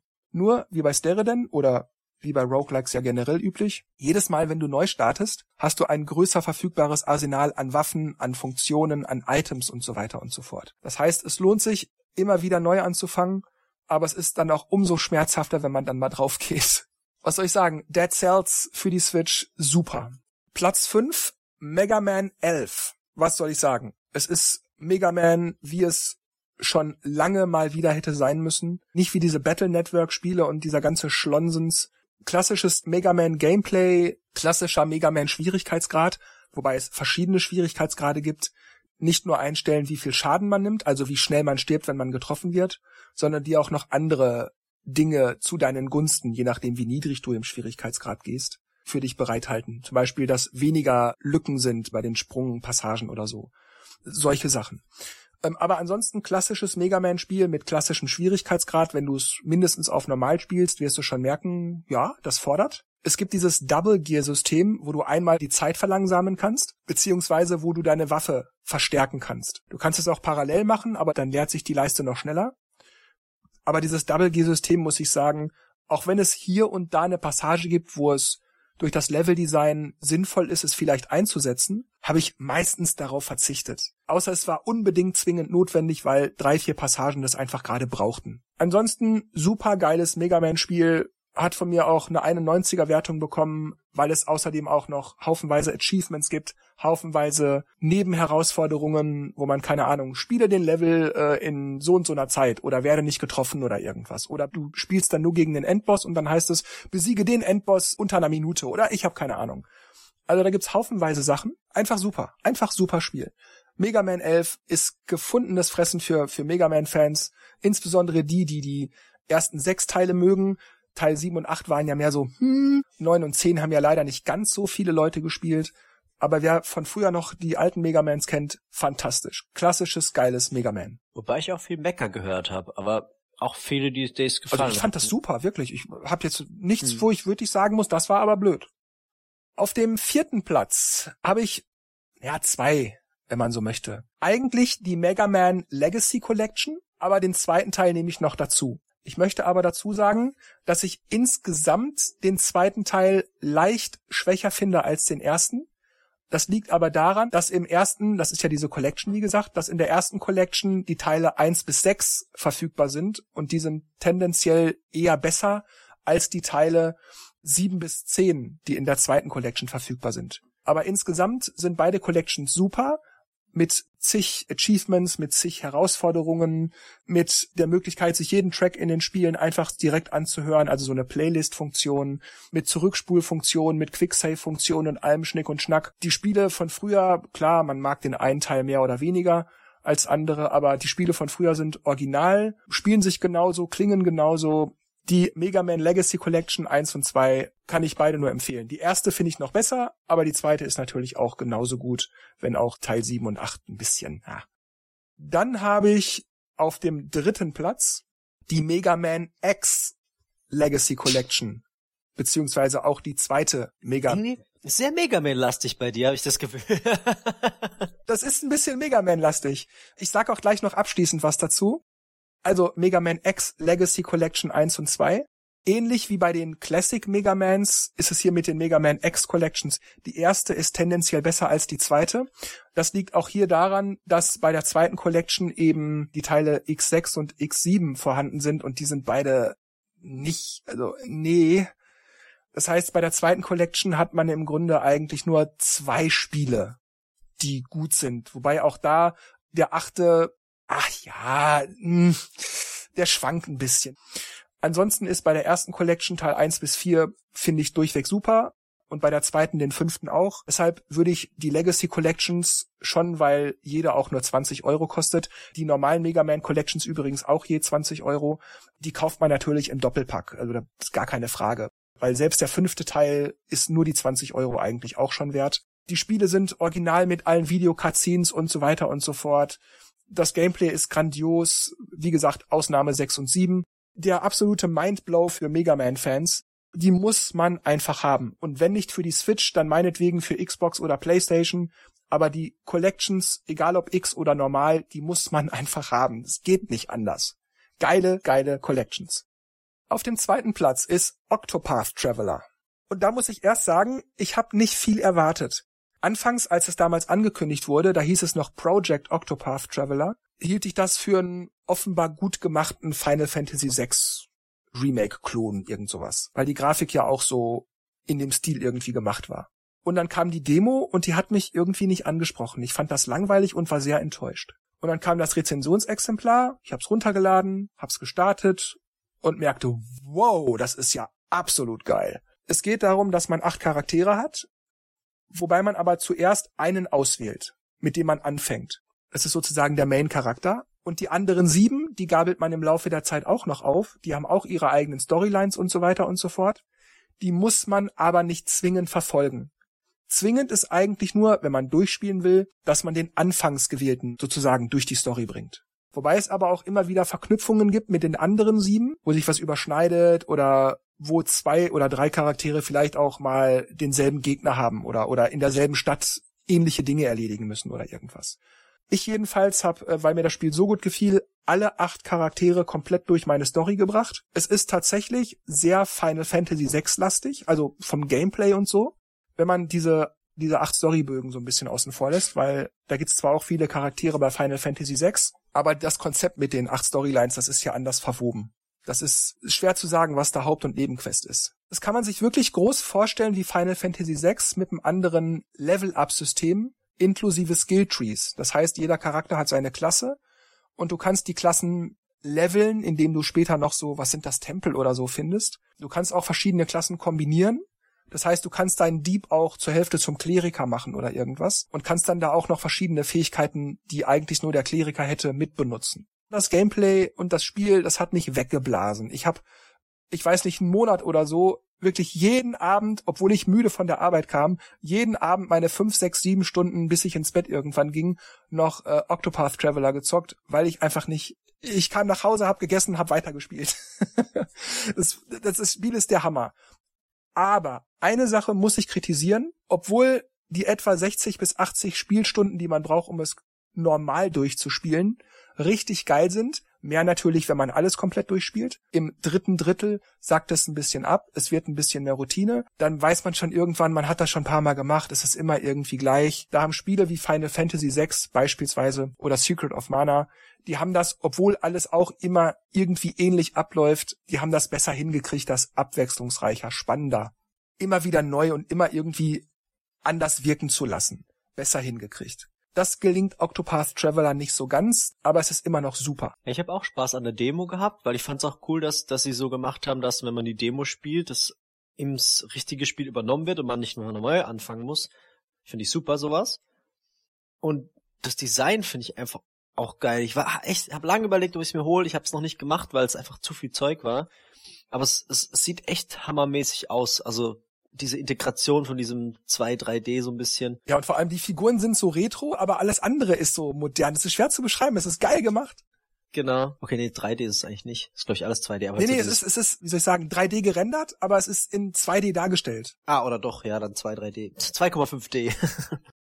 die Story ist auch richtig gut manchmal. Es gibt so eine zum Beispiel, ich möchte jetzt nicht zu viel vorwegnehmen, falls es jemand noch nicht gespielt hat, aber eine, wie soll ich sagen, dient sich sozusagen als leichtes Mädchen an und lehnt sich dann später gegen ihren Herren auf. Und man denkt dann wirklich auch so, weil die Dialoge sind auch so toll geschrieben, auch wirklich super ins Deutsche übersetzt und alles also auch so mit der Sprache, das ist so eher so ein leichter mittelalterlicher Ton und so. Also man denkt also wirklich, boah, du Arschloch, so, du Penner, du, ey, dir zeig es jetzt und dann startet der Kampf und, und dann, ja, du Sau, dich habe ich fertig gemacht, so, der hat's verdient. So, also das Spiel, das, die Story weiß dich wirklich so zu packen. Das ist nicht zu beschreiben, wie dieses Spiel das schafft. Octopath Traveler ist die Überraschung. Wer die Demo nicht so toll fand, guckt, dass ihr es irgendwo mal anspielt, leitet es euch bei einem Freund oder spielt im Kaufhaus mal, falls es eine Station gibt, die Vollversion an oder so. Ich weiß es nicht, aber gebt dem Spiel eine Chance. Es ist, boah, das hat mich echt vier Wochen lang nur weggeblasen. Das war so geil. Platz Nummer eins. Ich glaube, die meisten werden es sich jetzt eh schon denken. Möchtet ihr beiden raten? Echt? Ich habe keine Ahnung. also Platz Nummer eins, Mario Party ist es nicht. Okay. Ähm. Die Street Fighter 40th Anniversary Edition. Ja, Dennis hat recht, wobei allerdings die Street Fighter ja. 30th Anniversary Collection oh, heißt. so lange, so lange ist so dann doch noch nicht her, okay. ja, okay, okay. Ähm, ja, also wirklich, es mag das typische Jörg-Klischee sein, aber äh, sorry, wenn ich, wenn ich nach Spielstunden und, und, und Motivation und immer wieder spielen und nicht aufhören können und so gehe, dann muss das diese Collection sein. Die Collection kam Ende Mai 2018 raus und es gab nicht eine Woche wo ich das Spiel nicht wenigstens einmal gespielt habe. Wie gesagt, viel arbeiten und so. Und zwischendurch war dann auch noch Octopath Traveler. Aber was ich an Stunden in das Spiel reingelegt habe und ich spiele es jeden Abend. Also wie gesagt, ab und zu mal nicht, aber im Großen und Ganzen jeden Abend. Aber es gibt ja auch keinen Unterschied zu den jetzigen und zu dem anderen, was du mal gespielt hast, das erste Street Fighter, oder? Oder das sind halt klar, das sind die anderen Teile, aber im Endeffekt ist ja alles ähnlich. Genau, also Ultra Street Fighter kam letztes Jahr raus, Ultra Street Fighter 2. Das war halt sozusagen ein Remake von Super Street Fighter 2 Turbo. Also mit HD-Grafik und zwei neuen Kämpfern und so weiter und so fort. Und das ist natürlich auch schon super gewesen. Aber für dieses Jahr ist es halt jetzt die 30er Collection. Da sind zwölf Street Fighter Spiele drin. Also im Grunde eigentlich jedes Street Fighter von Street Fighter 1 bis Street Fighter 3, das jemals erschienen ist in der jeweiligen Automatenversion bis auf wirklich super absonderliche Collections, die vielleicht mal nur auf der Dreamcast war mit einem Bonuskämpfer oder so. In der Originalgrafik und allem Schnick und Schnack und vier der Spiele sind online spielbar. Dazu sind aber auch noch Trainingsmodi eingebaut worden. Du kannst die Special Move Listen einsehen, indem du im Pausemenü dir, ah geil, was hat der nochmal für Special Moves oder wie geht der in dem Spiel? Also all diese Sachen und was soll ich sagen? Es ist äh, wow, ich spiele und spiele diese Collection, vor allem natürlich online ich äh, bin so happy, dass das gekommen ist. Was die noch hätten machen können, wäre vielleicht noch Street Fighter 4 einbauen, aber das ist Meckern auf hohem Niveau. Ich habe immer wieder Gegner, es ist immer einer da, mit dem man das spielen kann. Einfach wow. Scheißegal, wie modern die Spiele heutzutage sind, es ist halt einfach ein alter 2D-Prügler. ja, es ist ja egal, was es ist. Das kann auch ein 8-Bit-Spiel vom NES Ja, ja, sein. Wenn das Gameplay einfach so zeitlos ist und gerade durch die Online-Funktion. Ich sage auch ganz ehrlich, gäbe es online nicht, wären die Spiele immer noch super. Aber wie oft hast du, wenn du ein gewisses Alter erreicht hast, hast du deine Kumpels noch hier abends auf der Couch sitzen und spielst dann mit denen noch Street Fighter. Aber weil es online gibt, kann ich es spielen, wann ich will. Mit Freunden über online, mit Fremden über online. Deshalb ist das Spiel so Hammer. Ich liebe die Street Fighter Collection. Dann will ich noch kurz erwähnen, Dennis hat's ja gesagt, das sei Mega Man-lastig.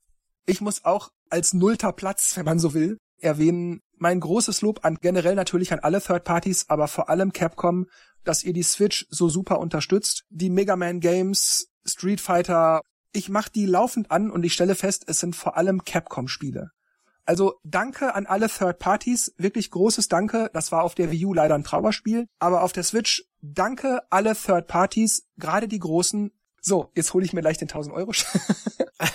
Nein, möchte kurz sagen, das sage ich alles vollkommen freiwillig. Mich wurde nicht darum gebeten oder so, aber ganz große Spiele dieses Jahr. Capcom hat die Cash Cow erkannt, aber es fehlen halt trotzdem noch die richtig großen Kracher, die aktuellen neuen Spiele. Also Street Fighter 5 oder irgend sowas, du. Das stimmt, das mag sein, wobei Street Fighter 5 ist ja PlayStation und PC exklusiv, leider.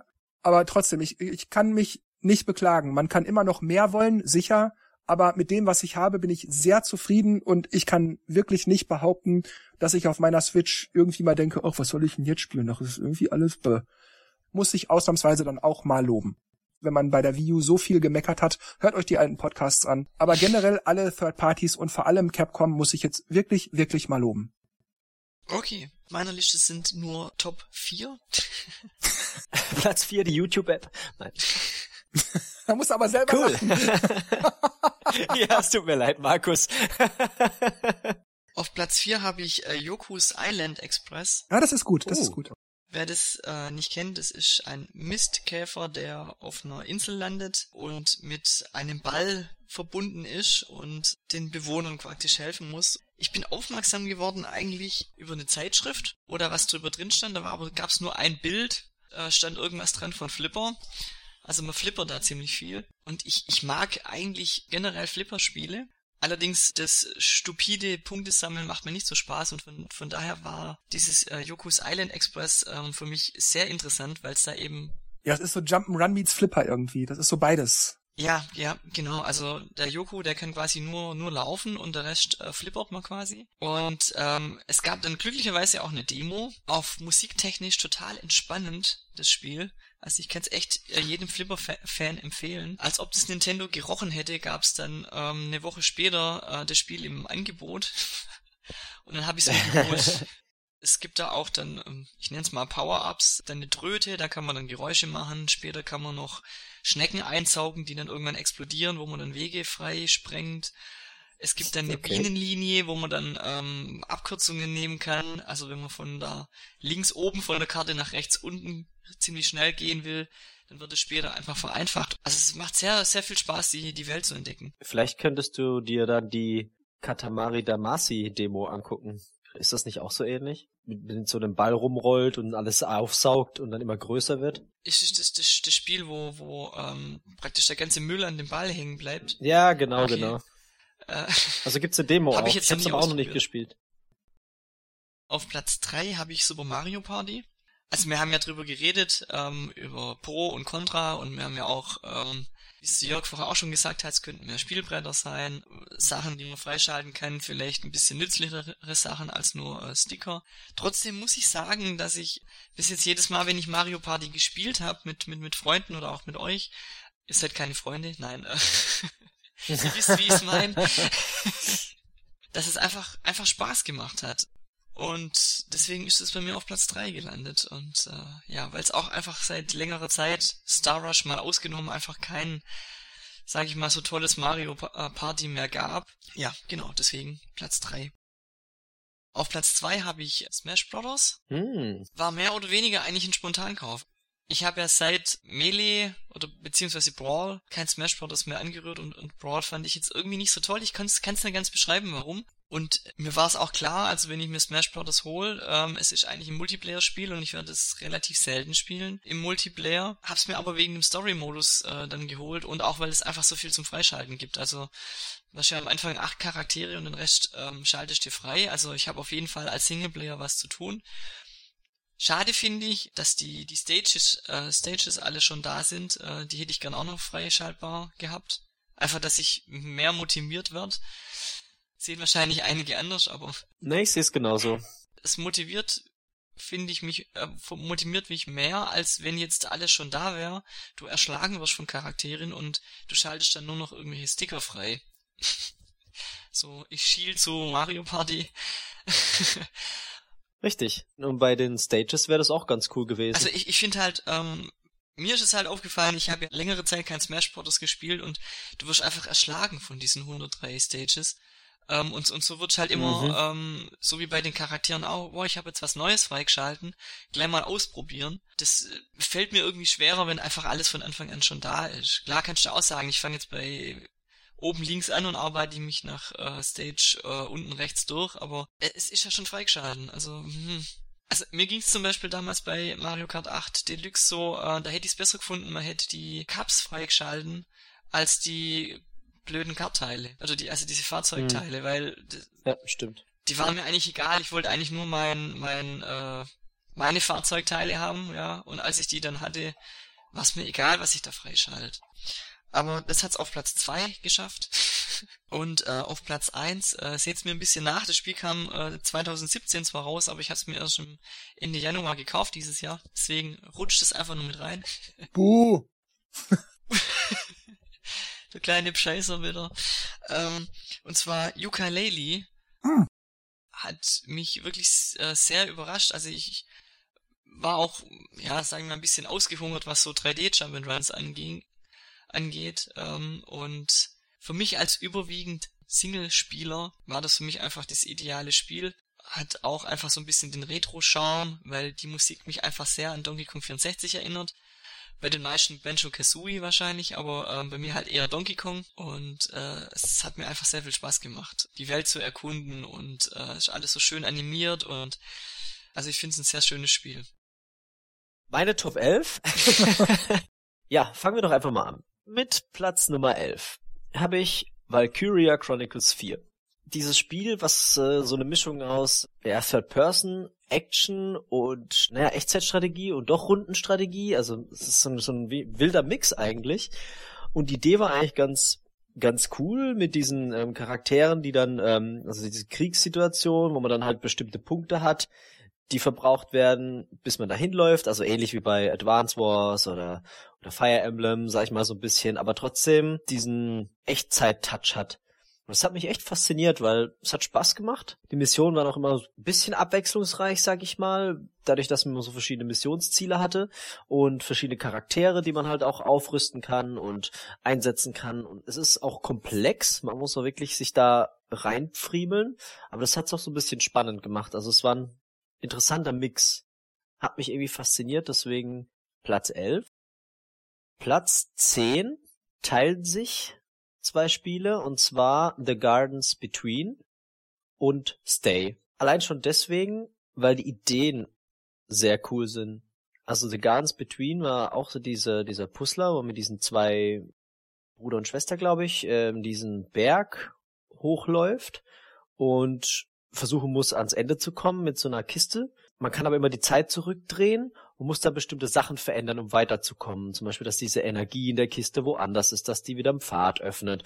Und das war, das sieht so toll aus, wie so ein, wie so ein Märchen einfach. Ist trotzdem ein intelligenter Puzzler. Hat mich sehr fasziniert. Ebenso auch Stay. Stay war dieser pixelartige, wo dieser, dieser Typ im Dunkeln an seinem PC sitzt und man spricht mit dem. Also man hat dann immer solche Antwortenauswahlen und äh, man ist quasi außerhalb und er spricht, hey, äh, schön, dass du da bist und hilf mir und dann muss man mit ihm schreiben und hey und bla und ihm unterstützen und sagt, hey, ich, ich kann dir da helfen, dort helfen und dann macht man auch so mit, mittendrin ein paar Rätsel. Fand ich so cool gemacht. Hat auch diesen, wenn man da eine Weile nicht da ist und das Ding anhat, also die Switch, dann sagt er, hey, wo bist du denn? Und Jetzt habe ich fünfmal Hey gesagt. ähm, wo bist Hey Stay? Wo bist du denn? Und schön, dass du wieder da bist. Ich dachte, du kommst gar nicht mehr. Und wenn man es zu lang macht, dann ist er sauer und dann hat man das Spiel verloren. Aber dann kann man wieder an einer bestimmten Stelle anfangen. Aber es ist echt ein cooles Konzept gewesen. Das hat mich fasziniert. Also beide eher so Konzeptideen. Sehr, sehr cool. Deswegen auf Platz 10. Platz Nummer 9 ist Skies of Fury. Das war dieses Fliegerspiel, das so im Zweiten Weltkrieg spielt. Und es hat, ah, wie hießen das? Sky Captains hieß es, glaube ich, damals. Das war in den 90ern. Das fand ich schon ziemlich geil. Oder auch Rook Squadron Reihe. Oder klar, Star Fox. Fliegerspiele, wo man halt ähm, so richtige Dogfights am Himmel macht und versuchen muss, die anderen auszuschalten. Hat auch super im Multiplayer funktioniert. Ja, da kann man sowohl gegeneinander, äh, indem man halt Gegner abschießt nach Punkten und auch gegeneinander oder halt kooperativ ganzen Gegnerwellen überleben muss. Und die Steuerung ist echt super. Man kommt da relativ schnell rein und es macht mega Spaß. Vor allem, wenn man auch diesen, diesen Ultra-Modus oder diesen Ultra Smash hat, ähm, bei dem man dann noch schneller feuern kann und die Gegner besser trifft, weil es halt eher anvisiert und echt cool gemacht, auch sehr viel zum Freischalten, so quasi Lootboxen, aber halt in-game mit neuen Fliegern und Ausrüstung und bla, also echt, hat mich echt überrascht, echt cool. Mal wieder was anderes. Ja, Platz Nummer 8 ist Guns, Gore and Cannoli 2. Ich fand den ersten genial. Den zweiten fand ich nicht ganz so stark wie den ersten. Trotzdem habe ich das Ding einfach in einem Stück durchgespielt quasi. Es ist immer noch mit, mit vier Leuten pures Chaos, aber richtig cool.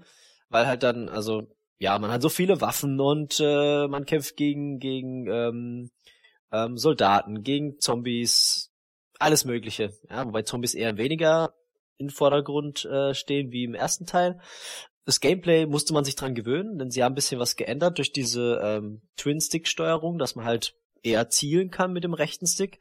Das war erstmal so, was ist denn da jetzt los? Weil im ersten Teil hat er das so mehr automatisch gemacht und nur in eine Richtung geschossen. Ja, haben so ein bisschen komplexer gemacht, man muss sich dran gewöhnen, aber wenn man es dann drauf hat, hat man echt kurzweiligen Spaß. Dann, äh, lauter Überraschungen, äh, Platz 7 ist äh, Windjammers. Also das scheint wohl ein alter Titel zu sein vom Neo Geo, glaube ich. Und ich habe das angemacht und gedacht, geil.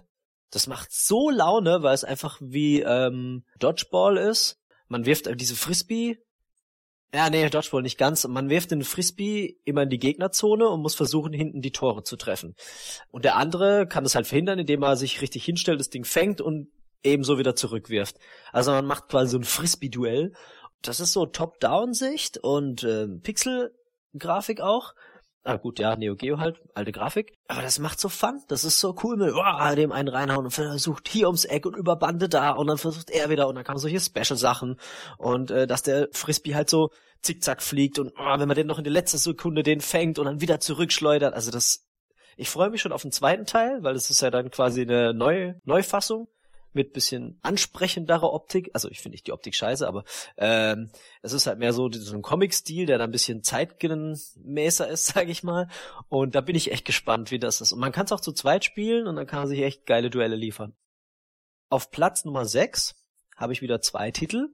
Und zwar zwei ähm, Free-to-Play. Ähm, Free-to-Play ist ja so die ganze Zeit, ne? Die ähm, Entwickler hauen alle die Dinger jetzt auch auf die Switch. Ich habe jetzt mal Fortnite und Arena of Valor nicht reingenommen. Fortnite habe ich echt eine Weile gespielt, ist ganz lustig. Arena of Valor gefällt mir gar nicht. Und das ist halt mehr wie, wie League of Legends, glaube ich, so ein bisschen. Und das hat mir, das hat mir auch nie gefallen. Äh, was ich da jetzt aber drin habe, ist Paladins. Ähnlich wie Overwatch. Immer so viele ähnliche. Aber Paladins habe ich echt eine Weile gespielt. Ähm, ist halt auch äh, so ein, ist es MOBA? Ja, ich glaube. Also man hat halt ein Team mit verschiedenen Charakteren, die alle unterschiedliche Sachen können und gegen das andere Team. Man muss halt gegeneinander kämpfen, sich ausschalten Manchmal muss man halt irgendeinen Transporter von A nach B bringen, den beschützen. Oder man muss eine Capture the Flag, irgendwas, eine, eine Flagge halt zurückbringen, an seinen Stützpunkt bringen oder einen Bereich äh, verteidigen. Also so ein klassisches Ding halt. Wie gesagt, ist kostenlos, wobei um die anderen Charaktere zu bekommen, muss man die halt dort freikaufen. Damit kann man natürlich auch echt Geld benutzen, um die Währung zu bekommen, mit der man dann das Zeug kauft. Also Man kann es aber auch kostenlos spielen. Ebenso Warframe. Warframe ist echt cool gemacht. Ist auch so, so eine Third-Person-Sicht oder nee, Second-Person-Sicht. Man ist relativ nah am Charakter dran. Da muss man sich erst dran gewöhnen. Aber es ist so eine Science-Fiction-Story, auch mit verschiedenen Rassen. Ja, ist halt so ein Hack-and-Slay mehr oder weniger. Aber sehr cool gemacht. Ich habe leider auch noch nicht so viel gespielt davon, aber das, was ich gesehen habe, hat mich echt begeistert. Und es ist auch, glaube ich, im Netz sehr beliebt. Hat auch viel überrascht, weil die Warframe existiert ja schon eine Weile. Und äh, die Entwickler haben halt echt viel Zeug in der Zeit reingebracht. Und jetzt kommt es, sagen wir mal, das nicht mehr Beta-Spiel auf der Switch und man hat halt so quasi schon diese volle Experience. Ja, auf Platz Nummer 5, Flipping Death gelandet. Stick It to the Man war ja, äh, oder Stick It to the Brain, Stick It to the Man war es, glaube ich. Stick It to the Man. War das erste Spiel, was auf der Wii U war. Das fand ich auch so genial. Das ist so, erinnert mich so eine Mischung aus Tim Burton und total abgedrehte Figuren und diese, diese Papieroptik.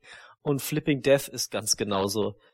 Dadurch, man spielt, man, der Tod geht in Urlaub, man spielt den Tod und man ist in der, äh, man ist gestorben, wer hätte es gedacht, ist dann in der Totenwelt und muss dann Sachen machen, die halt sowohl die Totenwelt als auch die lebende Welt betrifft. Man kann man muss durch solche Geister sammeln und dann kann man in die Menschen reinschlüpfen und ist dann quasi in der lebenden Welt und kann die halt steuern und mit denen Sachen machen, um irgendwelche keine Ahnung Sachen auszulösen, wo halt dann äh, ein Vogel, man einen Vogel übernimmt und der kackt halt dann irgendwo drauf, der schießt dann irgendwo nach oben und löst irgendwas aus. Also es ist so so ein auch ein interessantes Konzept und der Humor ist einfach genial.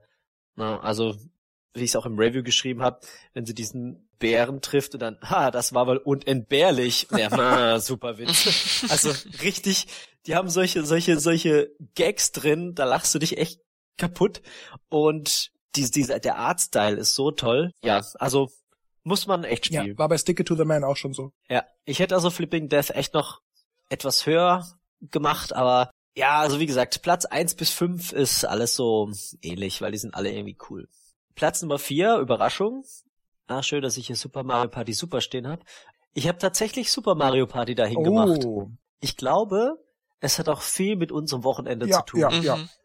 Zum einen bin ich so super überrascht worden, dass Andy Cube und Nintendo ein ordentliches Mario Party abgeliefert haben.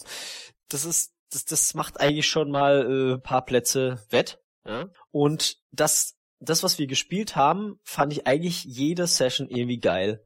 Vor allem die 2 gegen 2. Zu meinem Bedauern muss ich sagen, dass als ich hier ankam, ich hab's angemacht, meiner Freundin gespielt, ah, irgendwie, hm, nee, gefällt mir jetzt nicht so. Äh, dann haben wir es mit, mit einer anderen Gruppe gespielt. Das war so, oh ja, aha, ja, okay, ganz cool. Aber so viel Spaß, wie ich mit in unserer Truppe hatte, hatte ich nicht mehr. Deswegen ja, es ist so ein zweischneidiges Schwert. Auch mit Online ist halt doof. Sie haben echt viel Zeug blöd gemacht, aber doch das meiste cool hingekriegt. Das, was du gerade beschrieben hattest mit deiner Freundin und mit den anderen Bekannten und so, das ist das, was ich meine. Wenn ich es mal im Multiplayer spiele und die Leute haben Spaß daran, dann ist es ganz witzig. Aber das kommt selten vor, weil die meisten, oh ja, das ist jetzt irgendwie nicht so mein Ding. Ja, aber es ist auch, glaube ich, man muss sich so ein bisschen drauf einstellen, auch wenn es eigentlich ein Casual Game ist oder sein ja. soll, sag ich mal aber irgendwie muss man dann doch so diese typischen Brettspiel Affinität haben oder so ein bisschen dieses, ja, man muss das Ganze taktisch angehen und gucken, was man so alles das Beste rausziehen kann. Wenn man einfach nur spielt, ein Knöpfchen drückt und wartet, was passiert und dann ist es, ja, dann hat man dieses Flair einfach nicht. Und natürlich hat es seine Fehler, aber irgendwie, ja, es hat mich trotzdem begeistert und hat auch viel mit dem, wie gesagt, mit dem Wochenende zu tun, deswegen Platz Nummer vier. Jetzt habe ich immer ständig alles rumgeschoben. Jetzt ist halt Platz Nummer drei bei mir Starlink Battle for Atlas. Das überrascht mich. Doch, ja, weil ich, was auch wahrscheinlich mit der Integration von Star Fox einfach zu tun hat. Ubisoft hat echt durch dieses ähm, Geld aus der Tasche ziehen mit diesen Flugzeugen und so, das ist sehr, sehr uncool. Aber an sich an, an sich dieses ähm, dieses Feeling, auch grafisch ist es echt cool. Dieses Feeling mit dem Starwing auf diesem Planeten, das Erforschen, dann das Rumfliegen und Schießen, das fühlt sich alles so cool an irgendwie. Hat mir so Spaß gemacht. dass ich es echt auf äh, Platz drei gemacht habe. Wie gesagt, das ist halt 2018, also es war viel dabei, aber irgendwie hat mich das dann so auch von der Story gepackt, dass Star Fox da auch mit den Starlink-Leuten da integriert wurde. Geil. Also habe ich echt, ich will wieder ein Star Fox-Spiel. es ist irgendwie so ein Star Fox Light. Ja, auf Platz Nummer zwei habe ich Pixel Junk Monsters 2. Ich finde, ich finde dieses Tower Defense Spiel einfach super. Der erste Teil ist grandios. Und der zweite hat diesen komplett anderen Stil bekommen, weil der erste war noch so Pixelgrafik, na, aber halt so, so, ja, so eher oldschool. Und hier haben sie dieses plastische Knetding genommen, wo ich echt gesagt habe, oh, okay, ungewohnt, aber es sieht geil aus. Mal was anderes. Und äh, bis auf das sie halt nur 30 Frames auf der Switch haben, ist ein bisschen ärgerlich. Aber es ist so, man sitzt da stundenlang dran und will einfach diesen Tower, diese Tower perfektionieren. Du willst nicht zu viel Geld ausgeben, weil du ja einen guten Highscore haben willst, aber dann willst du ja doch genug bauen, damit die Viecher nicht durchkommen. Weil wenn du einen verlierst und du hockst eigentlich schon eine Viertelstunde dran, fängst du wieder von neuem an, weil du willst einfach einen perfekten Score. Und das ist sowas, normalerweise bin ich ja nicht so ein Highscore-Jäger, aber da, da ist es wirklich so. Und selbst wenn ich dann eine Stunde an einem Level hock, weil ich es macht einfach Spaß. Ich weiß nicht, das ist so, das hat mich immer gepackt und ich hab's dann lange habe ich überlegt, ha, kommt's noch als Review? Und da war schon so viel Zeit vergangen und dann haben sie auf einmal diese 60% Nachlass oder was gemacht. Ich so, geil, jetzt, jetzt hole ich mir die Ultimate Edition mit allen Dingsbums. Und äh, Dingsbums. ja, das muss, das musste einfach sein. Ja, also Pixel Junk Monsters 2, wer so auf Tower Defense steht, Tower Defense mal ein bisschen anders, weil man hat ja diese Bäume auf festen Plätzen und muss dann dort diese Türme hinbauen, nimmt sich das. Auf Platz Nummer eins. Ja, was wird das wohl sein? Moment, Moment. Es ist anders, als du denkst. Und zwar habe ich auf Platz Nummer eins eine Kategorie hingemacht. Aha. Die Kategorie nennt sich Spiele, die es schon gab, die jetzt auf der Switch sind. Und zwar habe ich da vier Titel.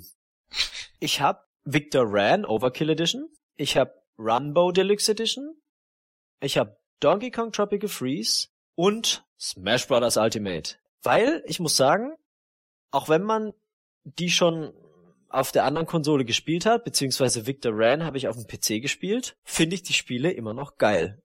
Also Victor Ran war ja noch die Overkill Edition, ich habe so viel Spaß gehabt, auch als Diablo-Fan, da mit die, im Lemmy-Ding, also Motorhead, mit dem Soundtrack dort durchzumetzeln, die Monster, das war so geil, wenn dann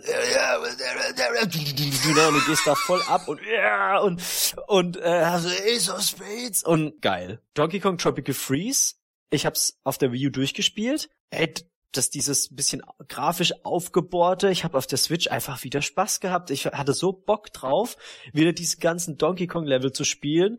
Auch einer, der hat, hat gesagt, ah, oh, ich habe das immer nur gehört davon. Ich so, ja, komm, hier reingemacht, zack, mit ihm ein paar Runden gespielt. Oh, cool, ja. Ebenso Rumbo. Das Spiel, wo man äh, mit äh, von links nach rechts läuft oder auch mal von rechts nach links, kann auch passieren, wo sich immer die Hintergrundfarbe ändert und dann die Plattformen haben auch eine Farbe und wenn aber die gleiche Farbe von der Plattform auch die, der Hintergrund, nochmal, wenn der Hintergrund die gleiche Farbe hat wie die Plattform, ist sie weg. Mhm. Und ändert sich die Farbe wieder, ist die Plattform wieder da, ne? Und da muss man halt versuchen, da zu springen und schön hinzukommen. Und äh, ich habe das zu einem Spieleabend mitgebracht und wir haben das tatsächlich zu neunt gespielt. Da war sogar einer mit seiner kleinen Tochter, weiß gar nicht, wie alt die war, acht oder so oder sieben, weiß nicht. Äh, die hat da auch mitgezockt, ja, und war sogar teilweise echt ganz gut dabei. Und wenn halt so viele Leute, ist halt pures Chaos, aber es ist so spaßig. Auf der View fand ich schon cool und jetzt auf der Switch genau das gleiche Feeling. Und zu meinem Final natürlich Smash Brothers. Ich hab's am Dienstag geholt, also vier Tage später. Ich hab's gespielt, kam nachts nach Hause, so um 23 Uhr vom Volleyballtraining und habe gedacht, ich spiele eine Runde. Und da habe ich das so gespielt und gedacht, oh, da ploppen mir 10.000, ah, man kann das. Und dann das ist das ist neu. Und das ist neu. Oh, okay, ich gehe mal in den Sticker-Modus. Ey, du kriegst das, du hast das noch. Und dann spielst du ein Level. Ja, und hier, und da ist noch was. Ich so, boah, ich bin hier voll überhäuft. Man kriegt diese Sachen, man kann die Einheit. Mit den Sachen kann man was machen. Ich bin da gesessen. Hilfe, Hilfe, was ist hier los? Und da habe ich dann echt so ein paar Kämpfe gemacht und gedacht, ah, irgendwie ist es cool, aber irgendwie ist es komisch. Ah, ich weiß nicht, gefällt's mir, gefällt's mir nicht.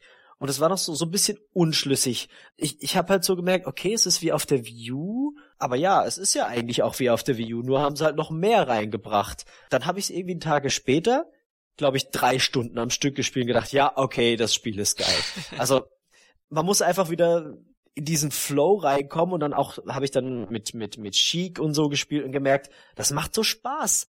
Wie gesagt, es war ja auch bei Mario Kart 8 Deluxe, man hat's gehabt und gedacht, ja, es macht Spaß und online ist cool, aber eigentlich ist es ja schon wie auf der View und ich kenne schon alles. Aber irgendwie hat man dann doch immer noch Spaß dran. Und das finde ich, zeigt halt, dass das Spiel halt ein gutes Spiel ist. Ja, also man merkt halt, dass das, äh, auch wenn es jetzt Spiele von der Wii U sind, ist es vielleicht unfair zu sagen, hey, das ist ein super Switch-Spiel, aber naja, sie haben es ja schon verbessert und bei Ultimate ist ja wirklich jede Menge Zeug drin, bei Smash Bros.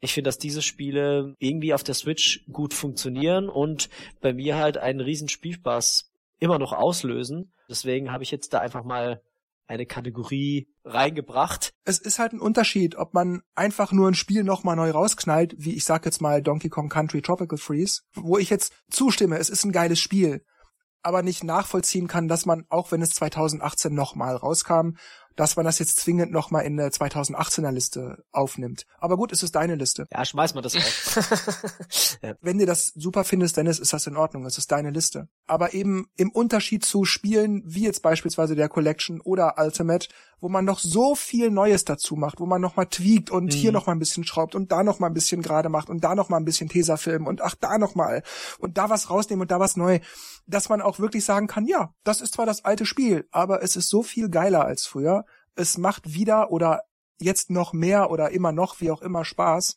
Anstatt, wie jetzt in meinem Fall, würde ich jetzt bei Tropical Freeze das sagen, es ist ein super Spiel, kauft es euch ruhig, aber naja, es gibt andere Spiele, die ich 2018 irgendwie besser finde, weil das habe ich vor vier, fünf Jahren schon gespielt. Das müsste ich jetzt nicht nochmal kaufen. Also hätte ich es auf der Wii U nicht schon gespielt, hätte ich mir das sicherlich für die Switch auch geholt. Es ist ja auch ein geiles ähm, Game. Aber ich sehe es halt nicht ein, den Vollpreis nochmal zu zahlen. Und ja, genau, das hat mich aber auch geärgert, ja. Das habe ich aber, glaube ich, auch geschrieben. Aber es ist das gleiche Problem bei Captain Toad, Treasure Tracker, mhm. wo sie sogar Level rausgenommen haben. Richtig, ja. Darf halt auch nicht sein.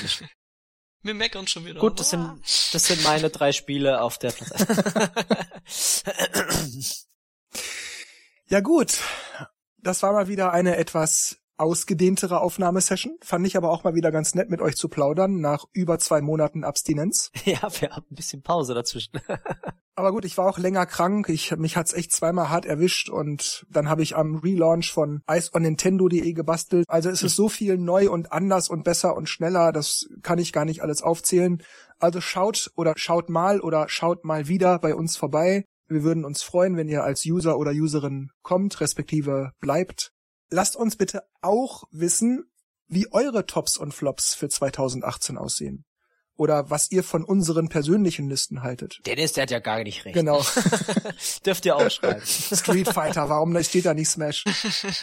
Genau. Schreibt das ruhig, ob ihr das richtig findet, ob ihr findet, dass wir sie nicht mehr alle haben, ob ihr findet, dass wir total im Recht sind korrigiert unsere Listen, fügt was hinzu. Lasst uns wissen, wie eure Listen aussehen für 2018. Lasst uns das in den Kommentaren wissen. Schreibt es uns. Auch wenn es nur drei sind. Genau, auch wenn es wie bei Markus nur drei oder vier sind. Wir haben auch solche Leute gern. Ne? es müssen nicht zehn sein, es dürfen aber auch gerne 20 sein. Wie gesagt, eure persönlichen Toplisten, lasst es uns wissen. Und ansonsten bleibt mir an dieser Stelle nur zu sagen, tschüss, macht's gut und bis ins nächste Jahr. Dennis und Markus machen das Licht aus. Ciao.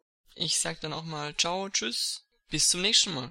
We wish you a Merry Christmas and a Happy New Year. ciao.